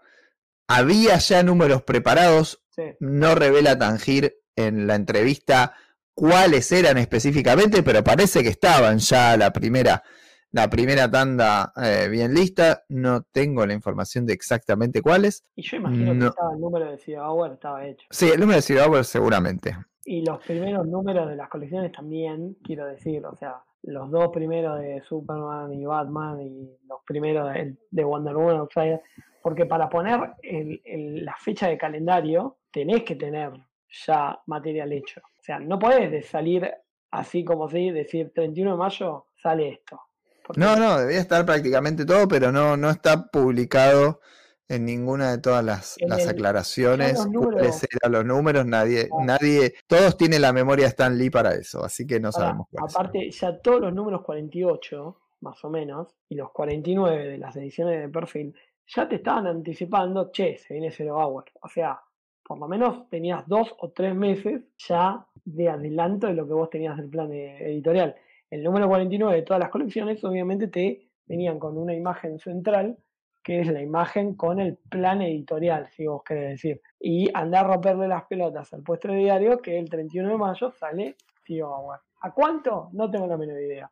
O sea, me imagino 10 pesos, más o menos. Y 8 pesos salió el, Sí, el de la cerca. liga, el de Superman, digo, tiene que salir 10. cerca de eso. Sí.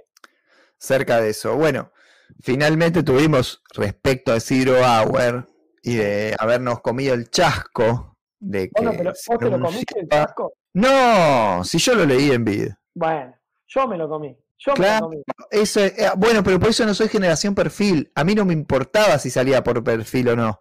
Porque cuando me di cuenta de que Zero Hour no salía de perfil, ya lo tenía de vid. O sea, como que no me interesó mucho en algún punto. Y, y es más, como diría un youtuber eh, conocido, me comí el bait, ¿entendés?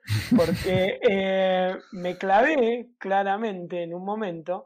Yo fui el 31, le fui y le digo, hola, hola, cero tenés, no, no hay. A la semana siguiente, hola, hola, cero está, no está. Hola, a la cosa. Y al mes, el diario me dice, sí, llegó hora cero, alegría. Y sacó una revista gallega de algo como tipo conozca más. Y le digo, no, no, no, acá esto no es. No, no es esto, señor. ¿Entendés? Ah, no, no, es lo único que llevo con ese nombre, pibe. Bueno, está bien, saludos, me voy. ¿Cómo No. la leímos nosotros? O sea, yo imagino que gran parte de, de la generación perfil la pudo haber leído de tres opciones. Opción uno fue a comprar los números americanos a alguna comiquería. Basta, una, una ilusión, una ilusión óptica. Es un, un espejismo en el desierto, eh, el tema de las yankees para la generación perfil.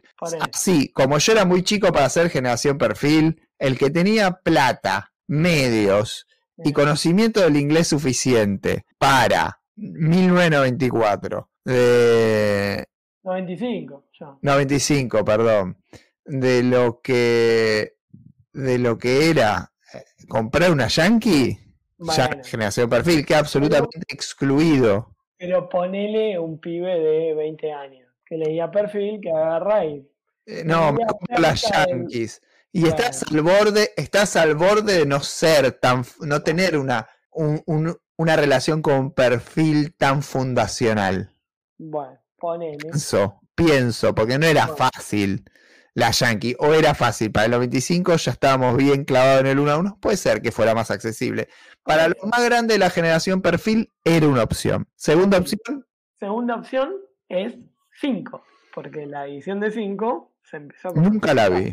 ¿Sabes que Yo nunca la vi? vi, yo la vi el tomito, era muy parecido al que vimos después con la tercera opción, que es la de Vid. Eh, La que leímos todo, con esa letra horrible, esas hojas que eran de mejor calidad, pero me gustaban menos. Sí, La sí, impresión me gustaba menos Con- también. Con Gavilán. Gavilán, ¿entendés? Sí, sí. Era, estaba en vez de Hawk, halcón, era Gavilán. Eh, Cosa que le debe gustar muchísimo a Bob. Sí, que tiene un detalle, porque Zero Hour, la edición de Vid, en el año 96, en la Feria del Libro del año 96, Vid, en su stand, la puso a la venta. Por ende, adivina, toda la gente de Nerdos, que aparte iban a ver a Ray Bradbury, la otra parte de Nerdos iban a comprar Zero Hour, que lo había puesto en su stand de Vid. Yo me fui contento con mi edición de Vid para leer el famoso Zero Hour que decía, ¿qué carajo es esto? Eh, Para bueno, cuando leíste Zero Hour, sí. ya habí- por, te lo ve, sé que, que es compleja, entonces vamos a atacarla desde la nostalgia, ¿viste? Me pongo el traje que me pinta. Siempre digo, no, la nostalgia es una mierda, ahora voy a ponerme el traje de la nostalgia. Me, me saco el traje de la nostalgia. Pero porque yo, a, a mí me gusta, y sabés que a mí me gusta jugar al contra. Y no por ser fanático de Calabrón, ni porque tengo en mi casa una cama solar, ni nada por el estilo. No tengo hijas que se peleen y que reclaman cariño en, en televisión, nada de eso. Yo no Eh, sino, sino porque a mí me molestan las, esas posiciones meméticas. Y hay como un amor excesivo por la nostalgia a veces, pero Zero Hour se le pega. Y nadie tiene, nadie tiene nostalgia por Zero Hour, que fue deseada, que por la que, ¿quién me dice? El que me dice que no conoció a la JSA por Zero Hour, y bueno, me parece que está reescribiendo su biografía, es más grande, o sea, está hablando como si fuera más grande, porque la verdad es que yo cuando vi a la JSA en Zero Hour, edición de Vid, me partió la bocha, no lo podía creer. Y además fue mi primer evento catastrófico a los niveles de crisis. Cuando yo leí Zero Hour no había leído crisis. Ah, ahí está el detalle. Yo ya había leído. creo. Bueno, eso es importante, pero porque, a ver, imagínate que crisis entera en el kiosco no se conseguía, era medio una cosa rara, no lo iba a conseguir nunca crisis para cuando yo leí Zero Hour. No iba a la Técnicamente- comiquería. Técnicamente en un kiosco se conseguía eh, Crisis. En el kiosco de Gerardo. Yo no- bueno, ah, bueno, está bien, qué boludo. No, yo lo que, lo que digo es, eh, eh, nosotros hablamos de llegada territorial, de distribución complicada. Eh, Crisis no se encontraba, no jodan, Crisis era un mito para mí. Crisis se consiguió después con Bill. Después leí Crisis, El, el Después. Presenta Crisis. claro. Pero entonces yo leí primero Zero Hour, entonces cuando eh, me entero que puede existir un evento como ese. Que además, la verdad que Jurgens, con el entintado tremendo, vez- sí, de Jerry Orway, este, era alucinante para un pibito. Sí. En- la verdad es que crisis, eh, crisis. Zero Hour fue mi crisis, así como muchos de la generación anterior quiero, y me refiero a la generación anterior por decir, gran parte del staff de Comiqueando confiesa de la primera ola, ¿no? Dice, yo hablo a la historieta de superhéroes con crisis. Cuando yo entro a Zero Hour, digo, ya está, me quedo acá para siempre. Soy fanático de esto. Y después cuando leo crisis me parte dos veces la bocha, pero conocer a la JSA, decir Hawkman tiene un montón de encarnaciones, había un montón de cosas que te enterás a partir de Zero Hour en una época donde la información era tan ajustada. Qué zarpado, los juegos de viajes en el tiempo, yo fanático de Volver al Futuro, es un poco más accesible el tema del tiempo que los multiversos, por más que para las historias sean absolutamente lo mismo. La verdad es que fue importante Zero Hour para aquel que lo leía como primer evento. Me parece que no podemos desprestigiarlo porque, ah, bueno, después me leí Crisis o me enteré que era, crisis, porque era la crisis. Que a cada uno le pega diferente. Y no es mal evento. Hay lindos encuentros. Está, está bien armado. Creo que eh, para mí, eh, la primera vez que lo leí, obviamente me gustó. Eh, fue una sensación como decir deuda pendiente. Y, obviamente venía cebado sea que un año en tu cabeza tenías en el hipotálamo que te venía y te decía Zero Hour, Zero Hour, Zero Hour.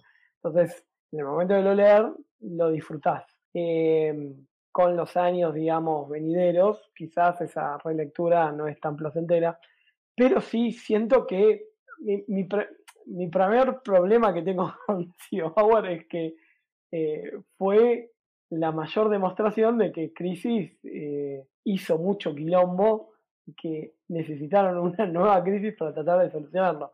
Y lo peor es que no lo solucionaron. O sea, eh, a lo largo de, los años venideros seguís arrastrando los mismos problemas que trataron de más o menos maquillar con Zero Hour. Eh, aún al día de hoy seguís con el tema de Hawkman y recién ahora más o menos lo arreglaron.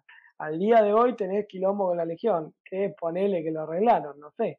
Eh, al día de hoy tenés quilombo con la Justice Society, que ponele si querés, al día de hoy pudieron haberlo arreglado. Entonces, es un Power Girl, o sea, que también estaba, dando vuelta por ahí.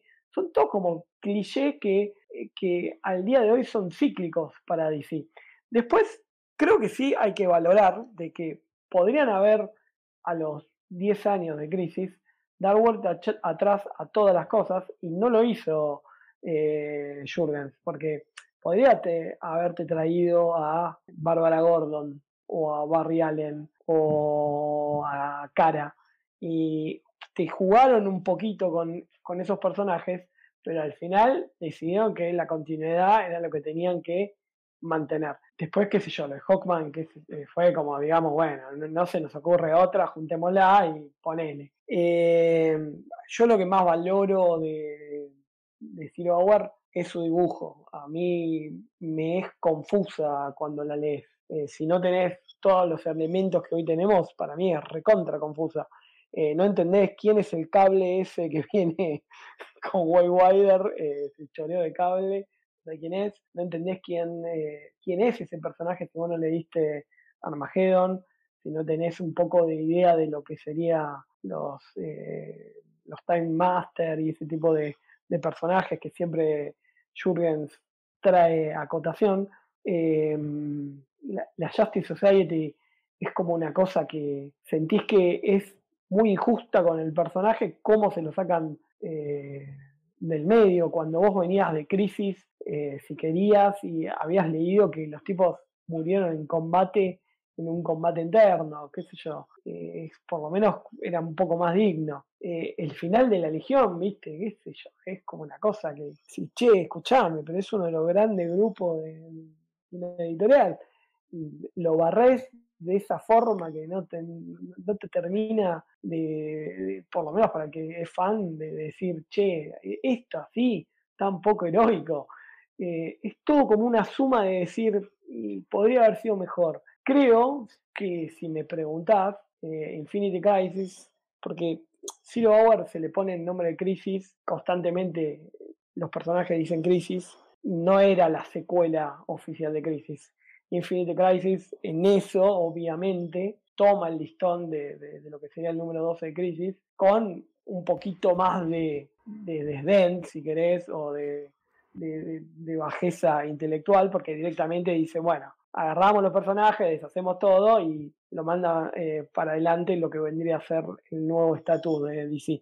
Jurgen por lo menos intentó decir, che, no me voy a cagar en lo que hicieron hace 10 años, voy a tratar de arreglar ciertas cositas y prender algunas puntas para lo que vendría, digamos, eh, en la continuidad en los números cero. Eh, eso quiere decir un nuevo grupo de Legión, una, una nueva continuidad de Legión, una nueva, un nuevo Starman, un nuevo los Rebels, eh, todo un nuevo Fate, obviamente, hay toda una, una, una, una idea de, de héroes medio image que, que se reforman y que de, héroes clásicos a héroes sin image, pero para mí a la larga el resultado es pobre. Es interesante cómo cambia la mirada cuando yo le pongo nostalgia, a propósito, cuando cuento Chris, eh, Chris eh, el fallido, cuando cuento Zero Hour desde el punto de vista de el Mariano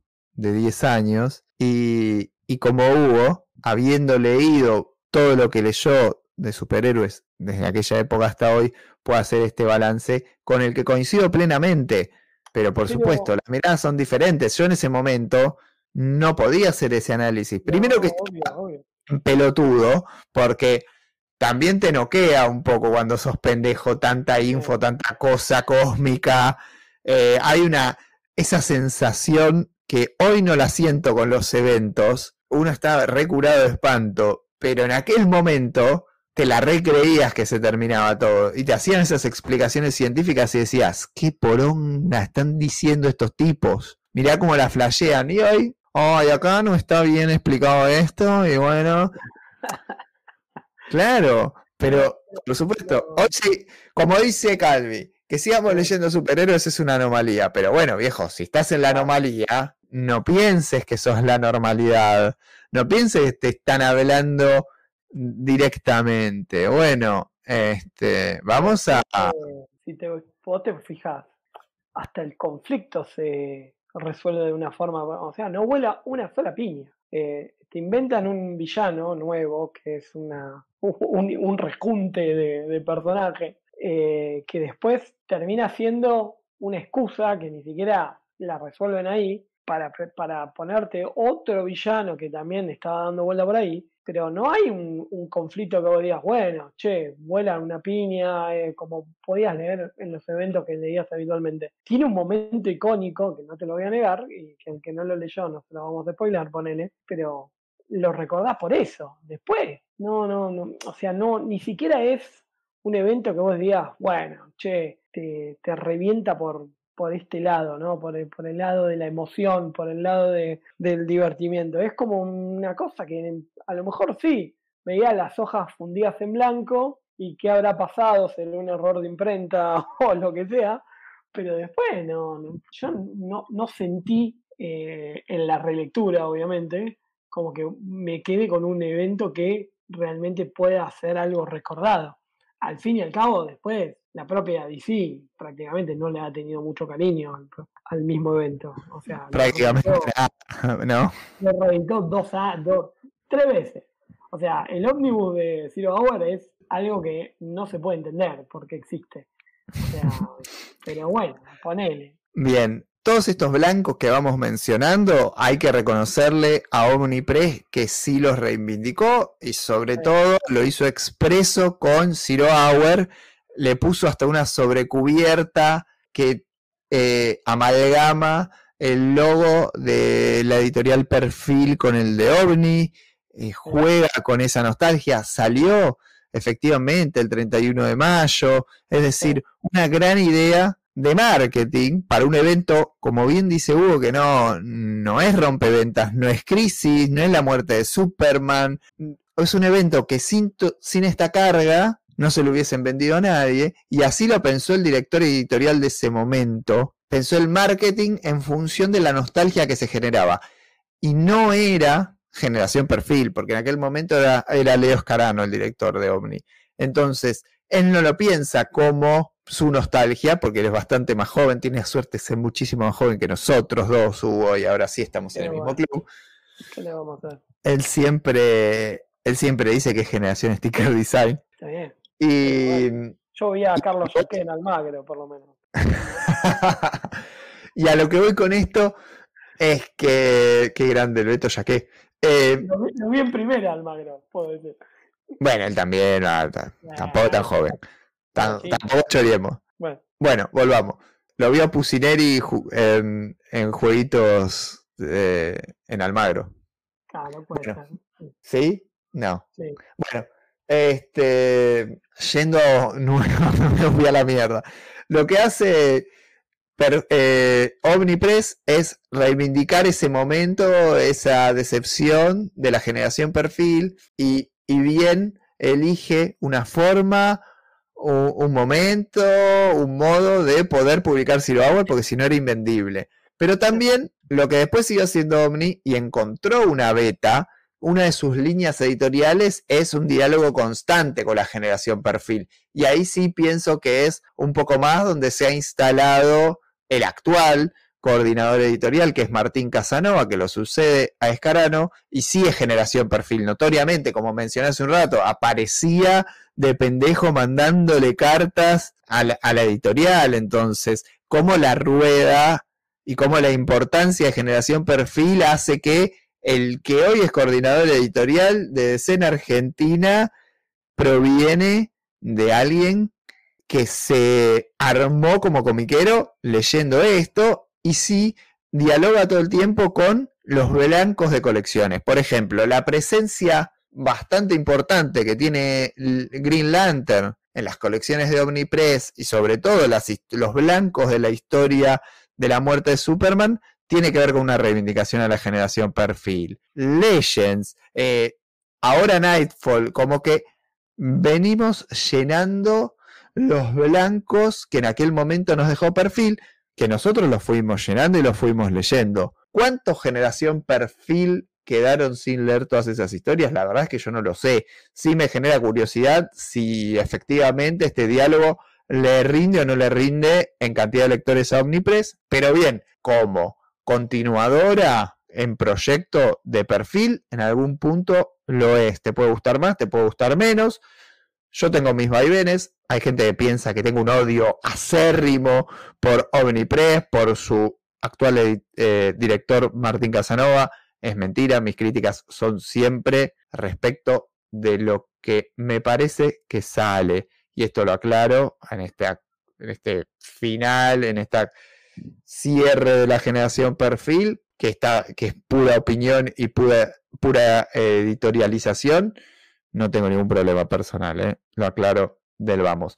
Entonces, quedamos con una edición de Zero Hour que se parece al Omnibus, pero no es, no llega a la cantidad de números, pero tampoco es los numeritos de eh, Zero Hour y, las dos mitades de Showcase. Sí, creo que si vos me preguntás, es un, un acierto, digamos, como para cerrar, digamos, una herida. Eh, Es, es genial que lo puedas, porque aparte fue un lunes 31 de mayo, yo me acuerdo, porque ese día jugamos Racing contra Boca y pasamos a la final de la Copa de la Liga que perdimos contra Colón. Eh, así que me acuerdo de ese día patente, de que lo fui a buscar a la comiquería y creo que es como un cierre, digamos, eh, emocional para toda la generación. Eh, creo que también una editorial como Omni está haciendo bien, digamos, de tener su catálogo, digamos, de todos los eventos, como el otro pedido grande de la hinchada de la crisis y, lo sacó en medio de la pandemia también. O sea,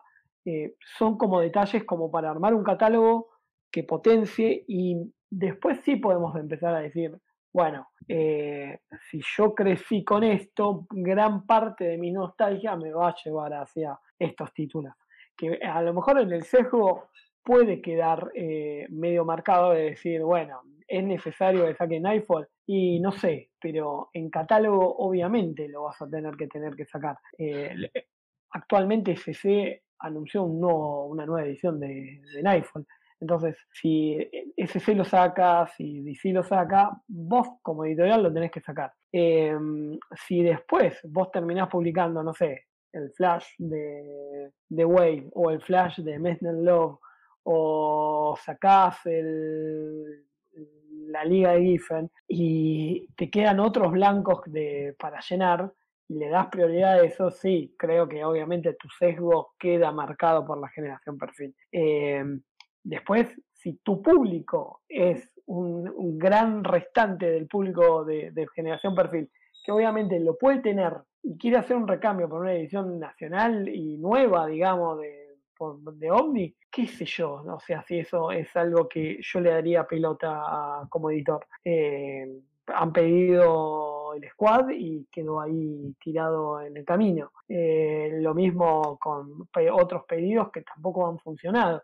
Eh, para mí, también te da una sensación de que, que ya lo nombraste vos, o sea, la propia DC actual no te da una línea de que vos digas, che, hay que ir por este lado. Eh, hoy quizás se está remarcando con el Dog of DC y tenés un par de colecciones que podés decir, bueno, es por acá, pero que te podés jugar por la nueva colección de Superman, que es una colección coral, en cuando ya con Superman no funcionó, te podés jugar con una colección de Titan, cuando a lo mejor no es lo que está funcionando, por más que tengas a Tom Taylor.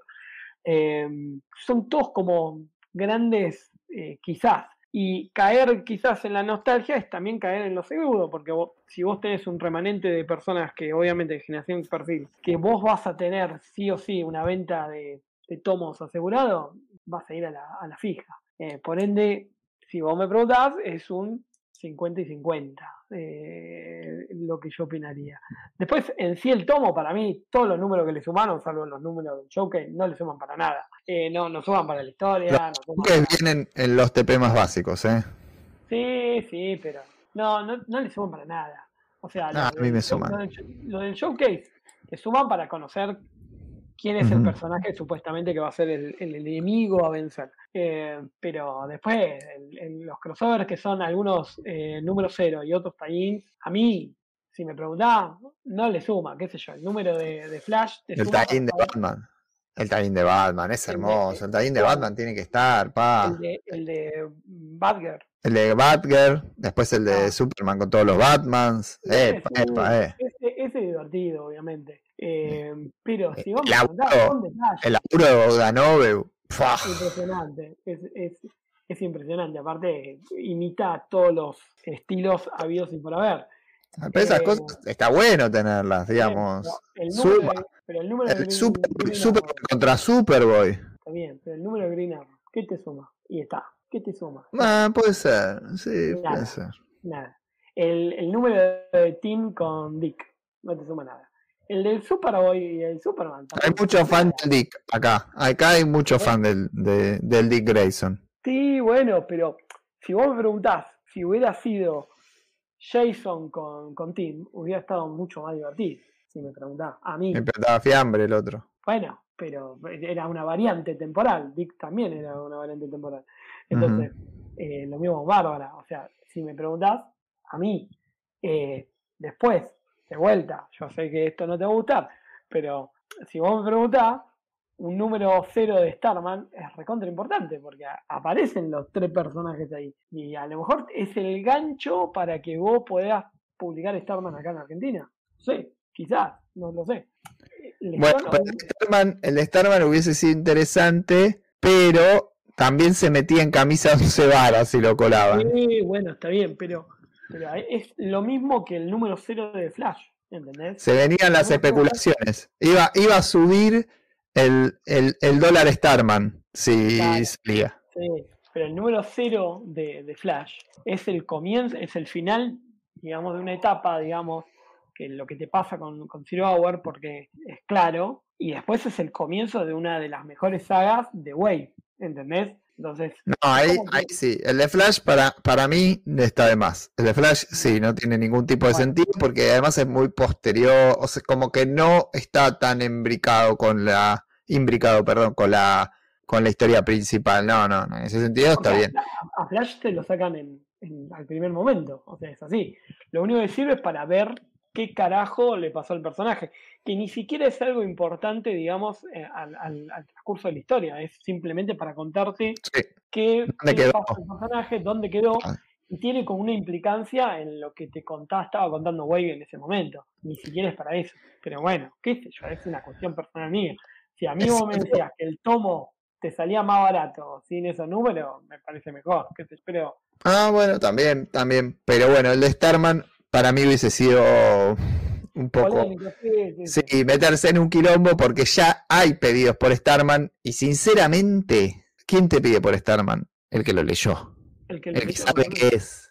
el que se Porque el que no sabe qué es, medio complicado. Pero bueno, este, es interesante esta, esta charla respecto de Zero Hour porque es la gran deuda que nos quedó y tuvimos nuestra reparación histórica como los jubilados con... Ah, no. Bueno, este, en ese sentido no pasó nunca. Bueno, ¿por qué termina el proyecto de perfil? Y esto es una pregunta que queda en el aire, que se contesta en la entrevista de Tangir, pero para mí es interesante analizarlo desde un punto de vista histórico y tal vez también político de nuestro país, porque en gran parte la, el noviazgo, el romance de la sociedad argentina con la presidencia de Carlos Saúl Menem se termina de, inmediatamente con su, con su reelección. Y el efecto tequila también llega al mundo de los cómics, porque Generación Perfil ve terminado te- o terminada su etapa inicial, su etapa seminal, con la llegada de la editorial mexicana Vid y todos sus productos letreados con esa mecanografía horrible. Si fue Novaro el antecedente a, las publicaciones de perfil, a como conocimos acá en Argentina, a los cómics de DC, es Vid quien interrumpe, quien compite y quien viene a frenar la posibilidad de seguir publicando cómics de DC a través de perfil. Pero ojo, también es la fuerza de las importaciones, porque aunque sea una licencia extranjera, la publicación de historieta en Argentina es industria nacional. Le da trabajo al traductor, le da trabajo a, a nuestras imprentas, a nuestras editoriales, distribuye mercadería en el país, mercadería que se fabrica íntegramente, salvo la parte de propiedad intelectual primigenia, porque la traducción también tiene propiedad intelectual, es todo industria argentina. Y bueno, se terminó la industria argentina en los 90, incluido el proyecto este de perfil. Así que me parece bastante curioso y que está bastante relacionado con, con la historia de nuestro país. Es una víctima más del menemismo perfil. Entonces, aquellas personas que se hicieron y que se consideran generación perfil y recuerdan con nostalgia, en redes sociales lo veo mucho y en algunos podcasts lamentablemente también, que recuerden con nostalgia las épocas del menemismo, les trato de abrir los ojos y decirles, perfil se terminó también por esos efectos. No tengamos ningún tipo de nostalgia por el menemismo, quedémonos con la nostalgia de los cómics, por favor, porque se viene algo parecido en Argentina y no está bueno tener ese tipo de recuerdos. ¿Vos eh, pensás que se terminó por estos motivos o también crees que tiene que ver con que no le dejaba tanto dinero a la editorial, ¿no? El proyecto. Bueno, primero eh, la entrevista da un dato preciso de que es la llegada de Vid. Durante mucho tiempo se sospechó que la sección de historietas estaba en la parte, digamos, de proyectos especiales, eh, junto con Playboy y no me acuerdo cuál, si era Weekend, y que Playboy estaba en bajas y había una falta de pajeros que compré Playboy y llevó a que se caiga el proyecto de perfil. O sea, por un lado está bueno que podamos liberar a los pobres pajeros como culpables de eh, la pérdida de perfil. Sí creo que obviamente para mí, eh, creo que Comiqueando fue en algún momento que dijo, con la llegada de la adaptación de, de Batman Forever, la, eh, que era como el, el, puntapié de, lo que se iba a desencadenar con la distribución de, de Vid. Y que si nos ponemos a plantear en proyectos, que obviamente eran estas seis colecciones con lo que proponía Vid, eh, que no solamente era una distribución a Latinoamérica, sino también era una distribución a España, porque Vid es lo que termina provocando que se cierre 5. Eh, para DC el contrato obviamente era mucho más eh, lucrativo e interesante lo que te proponía Vid. Eh, sí, lo que obviamente nos hubiera gustado a todos es lo mismo que hizo 5 en su número de Black and White, que te ponía una notita y decía, che, me voy. Eh, lamentablemente este es el último número. No me generes esta expectativa de tipo que se va a fumar y no vuelve más. Eh, gosteo que nos hizo perfil. Porque generó justamente esta sensación de que cuándo va a salir hora cero, por qué no salió. Cuando simplemente podrían haber puesto el número 49, es el último número. ¿Por qué? Porque Bid ganó una disputa. Em, que si lo ves a futuro, después símbolo, Conosur, eh, mismo sticker design, tuvieron la deferencia de decir, che, este es el último número, porque sabían que ya teníamos esta eh, experiencia traumática.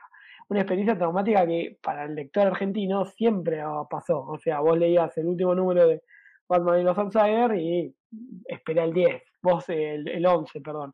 Eh, lo mismo con otras ediciones que, no sé, de Leda Fields, por ejemplo, nunca te iban a decir se termina por algo. Eh, el plan ambicioso de Bid, obviamente a nosotros en parte nos colmó las expectativas porque te publicaban el Batman de Grey el Superman Post-Burn eh, y te publicaban los grandes eventos. Entonces caímos en esa trampa, obviamente, de que tendríamos que haber resistido esa tentación y decir, che, no, no, no, yo prefiero que lo editen acá en Argentina. Caímos en la trampa del saldo. Eh, nunca tuviste una entidad con BID. O sea, por más que decía en la tapa argentina 5 pesos, lo mismo que pasó con Forum, nunca tuviste una entidad de que, como lector, eh, como la que podías tener con perfil. Nunca vos tuviste la entidad de poder decirle a BID, a José BID, che, quiero que publiquen tal cosa. Y, o dejen de usar ese rotulado espantoso. Porque BID eras un numerito más. Y eso creo que es lo que perdimos, que a la larga terminamos valorando eh, al momento de la edición eh, nacional. Eh, simplemente eso, o sea, después, si hubiera sido BID 5 o alguna otra por cosa, el resultado hubiera sido lo mismo. cuando se fue sin, BID con el 2001, también quedaste culo para arriba. O sea, tuviste que esperar a que venga Sticker Design a publicarte. Durante un montón de tiempo ni siquiera la importación de norma era algo factible para que vos puedas comprar. Y las ediciones de norma, los libros eran muy lindos, pero los, lo, que serían los tomitos con dos issues eran carísimos y horriblemente editados. Así que bueno, defender la industria nacional, tanto de cómics como de todo. Basta de volver una y otra vez al pasado lo digo porque por más, y lo repito, que piensen que estoy enemistado con Omnipress, yo que no suelo coleccionar físico, mi colección actual de DC es en gran parte de Omnipress. Así que, como diría el Diego, con el perdón de las damas, nos vamos a escuchar la cuarta parte de la entrevista, cuarta y última parte de la entrevista de los amigos chilenos con el turco Osvaldo Tangir y volvemos para despedirnos. Osvaldo Yayo, les tengo que contar algo. ya salió Hora Cero, la historieta de la década. Uh, uh, uh, y Son malos, eh. ya salió. Oye, pero pero lo editó Omnipresi. Sí, sí. En, un homenaje, mira, te voy a mostrar, a ver si tú sabías de esto, Osvaldo, que en una jugarreta que hizo Omnipress se ve ahí la, la tapa, ¿cierto? Ajá, ahí estoy viendo. Ellos hicieron un bonito homenaje a Hora Cero, que fue una de las promesas que hizo Perfil eh, su departamento de cómic antes de terminar, y ocuparon la tapa eh, que prometía Perfil, como hemos visto, una tapa apócrifa en base a un aviso que salía de los cómics de Perfil, y ellos hicieron un slipcase, es decir, como una cubierta removible para su tomo de Hora Cero, donde, si ven, te fijas ahí, el logo de Omnipress es, como un guiño al, pajarito de, de perfil. Nos gustaría que nos contaras qué fue exactamente lo que pasó con Hora Cero, porque era un proyecto muy grande que Editorial Perfil prometió el año 94. Venía con varios títulos, entre ellos Wonder Woman, iban a tomar Batman The Outsider, iban a sacar Superman y Batman eh, post Hora Cero. Y si ya yo tiene por ahí el aviso, mira, ese aviso que uno lo leía y tenía mucha expectativa, nunca se había creado tanto hype, yo creo, desde entonces, y uno esperaba tú ya sabes, pues, iba al kiosco, preguntaba, ¿tiene hora cero? ¿Salió hora cero? ¿Cuántos niños fueron a preguntarle al, vendedor de cómics si tenía hora cero? Aparece el 31 de mayo. En otros cómics decía, ya salió hora cero, incluso, pero ¿qué pasó entonces realmente con eso? ¿Cuál es la explicación oficial, eh, Osvaldo, que nos puedes contar de por qué no se pudo publicar ese hora cero y el proyecto que tenían en mente? Conjetura, no tengo una explicación oficial, no la tuve nunca. Eh, lo que tuve fue un día, ya te digo, sin saber que iba, había ocurrido esto y que se enteraron antes Andrés y, eh, y Rafa de la iglesia que yo de esta, de esta historia,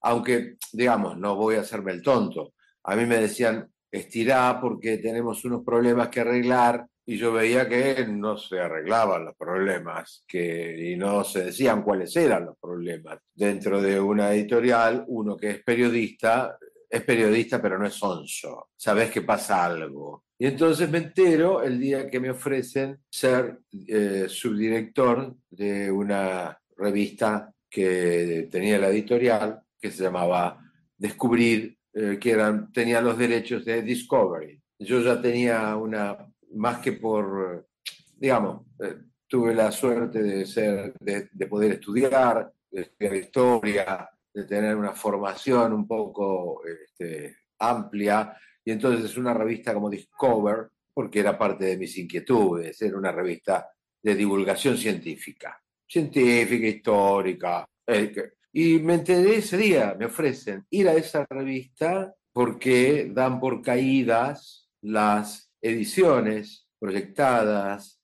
realizadas ya por nosotros, que suponíamos en Chile, que suponíamos en Chile, imprimiéndose, pero de las cuales no había respuesta. Yo hablaba con nuestros representantes en Chile, no era que no hablaba, o sea, así como hablaba con nuestros con nuestros representantes, con nuestros impresores, que era la planta de editorial Perfil prácticamente, planta de editorial Perfil que manejaban eh, los propios amigos del padre, del hacedor de la editorial, no la manejaba cualquiera, o sea, no la manejaba un técnico, la manejaba un técnico, pero que a la vez estaba profundamente comprometido con la editorial y con la amistad con, con el dueño mayor, con el papá de Jorge Fontevecchia, con el viejo Fontevecchia, digamos, ¿no? Eh, o sea, que era toda gente de altísima confianza con la que tratábamos también nosotros, trabajadores del ramo periodístico, no del gráfico, también con una profunda confianza y ellos tenían una confianza en nosotros. Tampoco sabían nada,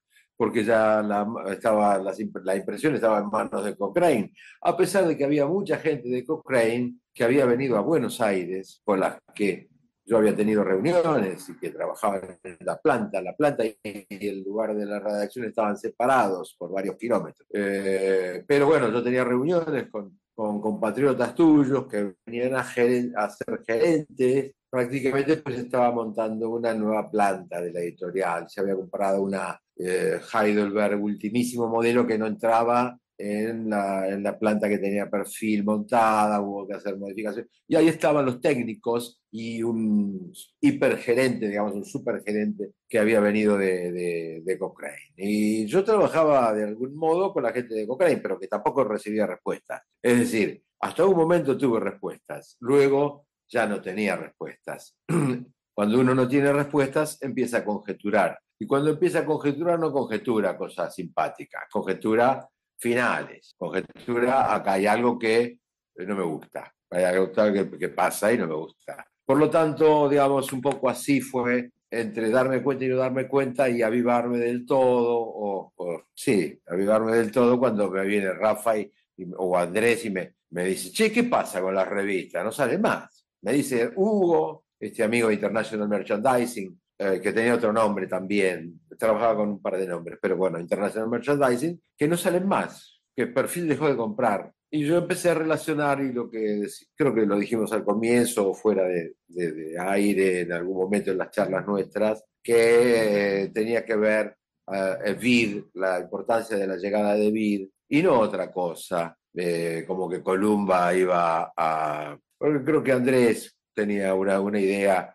acerca de que había editoriales que pensaban hacerse fuertes en lo, en lo de la, en, métier de la historieta. Cuando ya salía una revista acá de historietas muy intelectual, llamada Fierro, digamos, que no tenía gran repercusión, una mínima repercusión, tiraba, eh, tiraba, cuando decimos tiraba es el tiraje de la revista, vendía po- pocos ejemplares, era para pocos. Nuestras revistas eran para pocos, pero un grupo muy eh, que no, te- no estaba unido por lo intelectual, sino por, más por lo sentimental, por el gusto de la aventura y no por estar al tanto de lo que ocurre en el mundo editorial, que era lo que pasaba con aquellos que comprábamos, yo también la compraba, la revista Fierro, dirigida por alguien que había hecho una gran revista en España llamada Co and Co, eh, que divulgaba cuestiones de, de arte, de jazz, de historieta, por supuesto, estaba Muñoz, eh, Zampayo,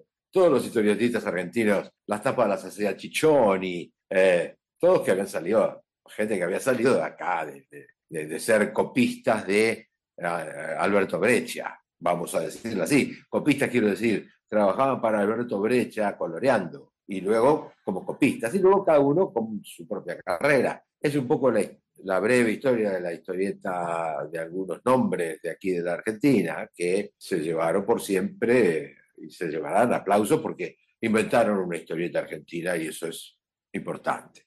Pero Perfil no quiso inventar nada. Perfil eh, solamente quiso hacer un negocio y cuando vio amenazado ese negocio por cuestiones eh, estratégicas, estaba abriendo Brasil. Hay que tener en cuenta, estas son cuestiones íntimas de la empresa, pero que tienen que ver con esto que estamos hablando, con la caída de una colección. Eh, estaba viendo Caras Brasil. Caras Brasil era un proyecto que tuvo y creo que aún continúa, y de, de muy alto rango, de una eh, inversión muy grande. Y entonces el chiquitaje, aquellos que hacíamos revistas de 15.000 ejemplares y no de 400.000 o 300.000, o con grandes anunciantes, sino con pequeños anunciantes que, ya ves, ponían el grito, uno puso el grito en el cielo porque salió, este, llamemos al demonio. claro, tal cual. Eh, no teníamos lugar, no teníamos lugar. Es más, quisimos hacer una revista propia, avalados con el, con el éxito que para nosotros era vender 15.000 ejemplares por mes de Superman, que era un éxito para un mercado que no existía, eh, que no tenía el placer de la historieta y que tenía Patoruzú, Columba, revistas que vendían... Patoruzú no porque vendía siempre las 25.000 que vendió siempre, parecía que las comprara el propio Dante Quinterno, dueño de la editorial. Y después Columba que vendía 2.000 ejemplares, 3.000, con grandes historietistas, pero donde la historieta había perdido ya un lugar muy importante en eh, el público argentino. No tenía lugar la historieta en el público argentino. Nosotros, de algún modo, sí inventamos un público que tenía que ver con el público joven, chico, de, de pibes, que eh, permeable a, a lo que, a lo que se contaba o a lo que le proponíamos, creó esto que fue en principio un mercado, pero que nunca pudimos tomar como mercado, que era más bien un lugar de unción, un lugar de uniones, un lugar, un ágora, que terminó siendo eso, una especie de ágora, y que bueno, que, eh, ¿qué podemos hacer? Hablar de aquello como un, como un presente que perdura en, tal vez en este reportaje, en esta charla, en, esta, en estas cosas, y tal vez en algunas otras aventuras que se abran. O no, no más, creo. No, eso es lo que veo, eso es lo que veo y lo que me deja, digamos, ¿no? Más allá, digamos, de tanto que charlamos y de lo que tiene que ver con el mundo eh, editorial. Pero es una decisión editorial. Una decisión editorial nunca tiene que ver con lo ideológico, tiene que ver, o sí, profundamente con lo ideológico, que es la ganancia o la pérdida. Si da ganancia, da ganancia. Si da pérdida y problema, da pérdida y problema. Si vos tenés seis personas de más en un staff de 150 personas, hay seis personas que están molestando. Así de sencillo. Es una lógica empresarial. No la inventé yo, la viví yo, la estudié porque tuve que estudiarla y te la puedo contar ahora, eh, después de tantos años, pero que son lógicas que tienen que ver, que tienen que ver con otro siglo además, ¿no? Con otro siglo, otro siglo. Y con la distribución, básicamente, algo que nos olvidamos.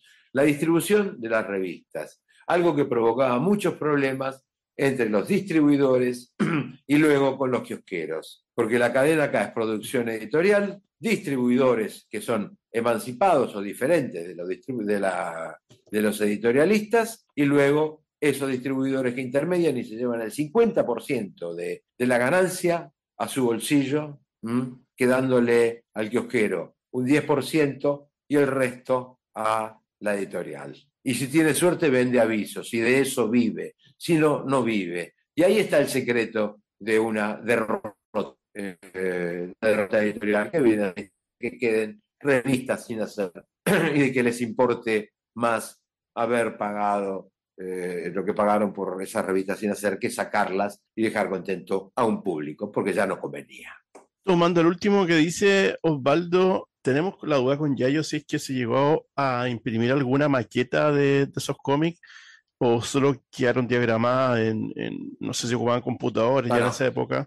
Así, ¿Alguna prueba de impresión existió? No trabajamos con computadora. ¿Querés creer? Año 94, no había computadoras en la editorial, no existían. Eh, había pequeñas editoriales del interior, lo que llamamos el interior del país, de Santa Fe, de Córdoba, que estaban, por supuesto, este, ya usándolas y eh, sacando las notas por ahí. Nosotros no teníamos computadoras, trabajábamos con la regla T, eh, con trazo de Rotring, ¿eh? las letras se hacían con Rotring, en las más precarias condiciones en que se puede pedir un trabajo en los años 90, que ya profundamente estaban y eso ocurrió hasta el año 99, 98. ¿eh? No digo que enseguida se, la, empresa tomó cartas en las... No, no, seguimos, seguimos trabajando con la Olivetti. ¿sí? Yo, mis notas venían en Olivetti. ¿Y en ese contexto hubo prueba de impresión o algún, alguna maqueta o algo de estos cómics? ¿De hora cero? Por no, no, no, no, nada, nada.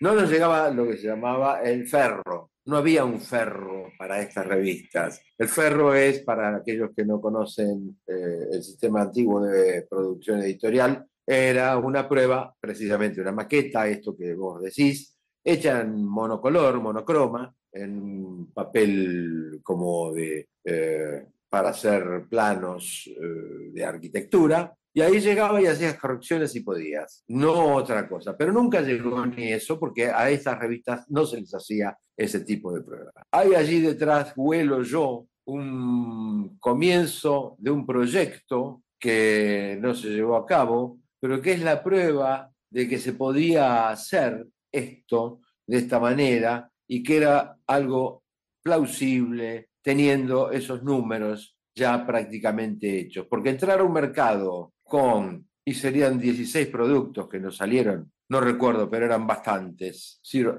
uh, eran cuatro números, eh, cuatro, creo que eran 4 por 4, 16, ponele, y que generó una expectativa y que generó una mentira, una fake news, digamos, ahora, o una ilusión que tiene que ver con la ilusión de que va a salir algo cuando un montón de gente lo estaba esperando cuando un montón de gente que había trabajado en eso ya sabía que no salía, había sabido que no salía. Un hecho realmente conflictivo y que nos dejó mal heridos a todos, porque todos pensamos, ¿cómo me voy a enterar por vos? ¿Cómo vos no sabías? ¿Cómo el editor no sabe? ¿Sabes que a veces el último que se entera es el editor por una cuestión política? Para no preservarlo, sino para que no se difunda la noticia. Porque si el editor es un editor, dice, muchachos, basta de trabajar, nos jodieron, no salen mal las revistas. Entonces, el último que se entera es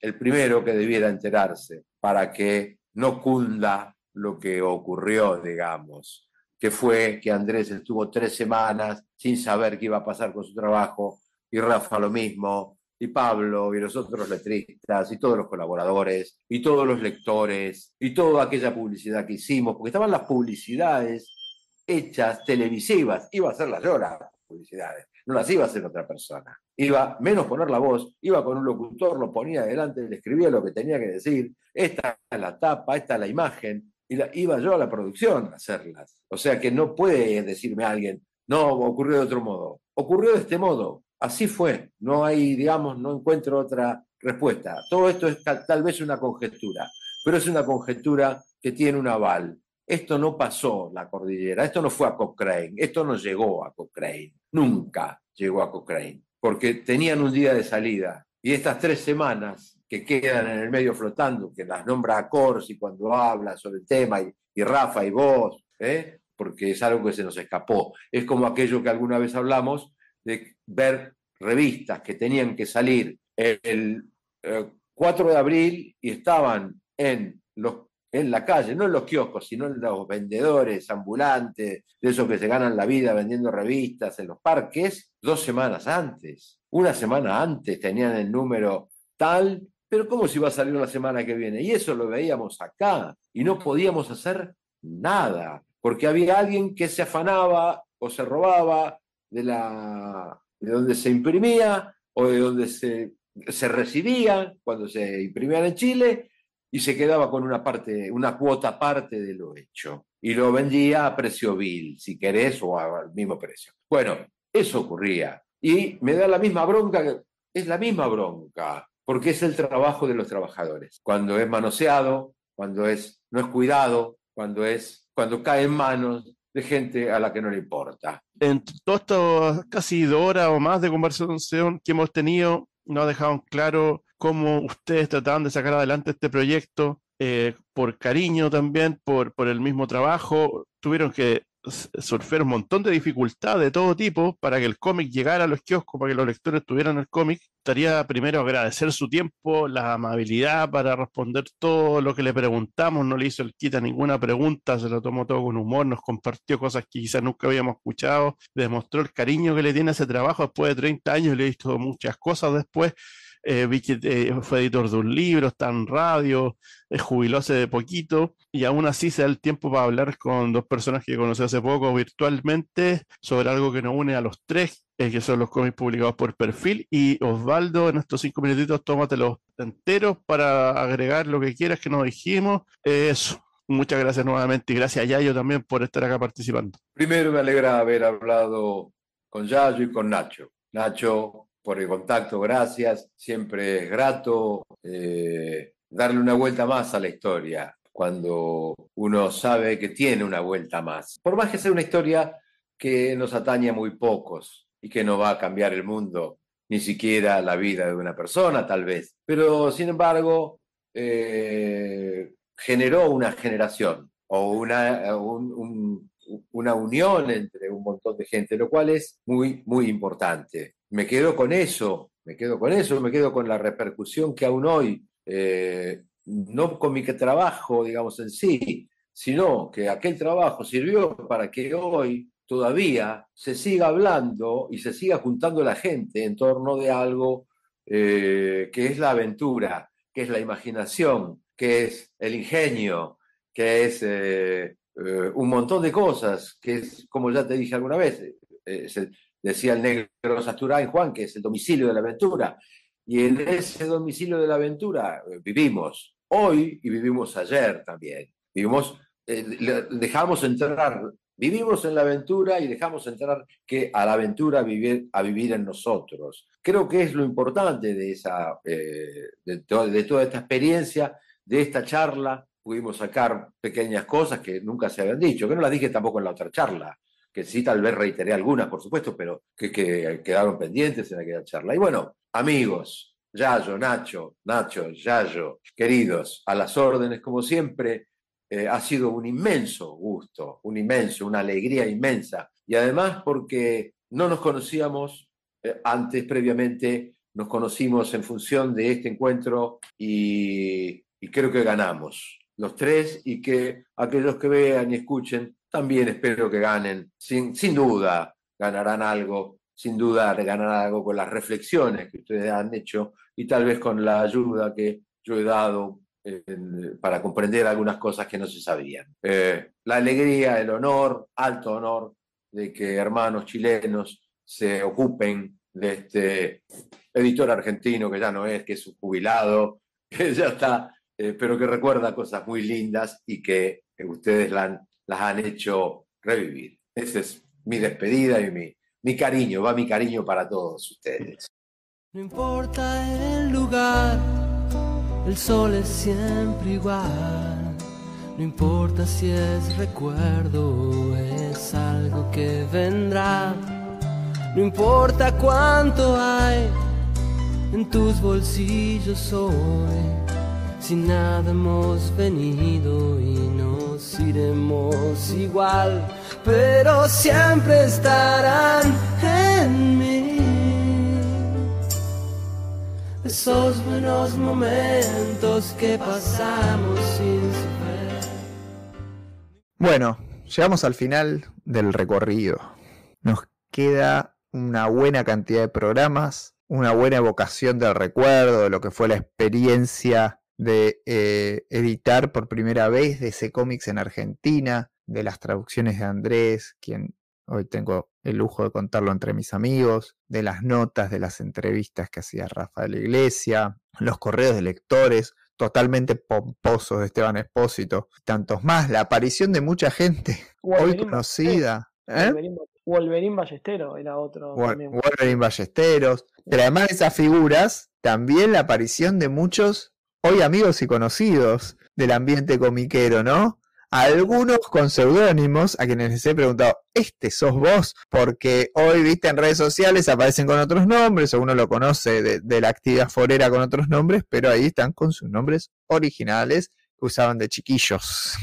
Entonces es, es muy divertido, es, es una experiencia prácticamente comunitaria y un recuerdo hoy muy interesante, eh, y me parecía necesario hacerlo, superando un poco el único hecho de la nostalgia. Los lo que intentamos hacer nosotros en esta sección que duró todos estos capítulos, empezando por el cero, no por nada utilizamos esa numeración, lo que intentamos hacer fue repasar las colecciones, repasar las historietas y no solo hacer una evocación con- constante de lo felices que fuimos de chicos, sino tratar de ver cómo nos influyó y dónde nos deja ahora. Yo creo que si estamos acá, en gran parte, tiene que ver con eso. Tiene que ver con todo lo que significó en aquel momento poder tener acceso a esas historietas, con esos eh, productos culturales también audiovisuales, que yo a veces los reniego un poco, pero que suman como para generar interés cuando uno es chico,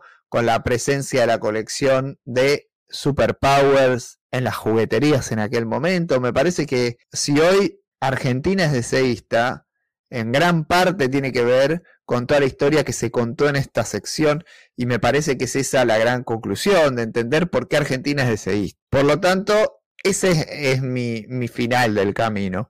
Me queda totalmente explicado por qué no pega tanto Marvel. ¿Por qué somos fanáticos de DC? ¿Por qué seguimos hablando de Superman, pero principalmente de Batman, lamentablemente?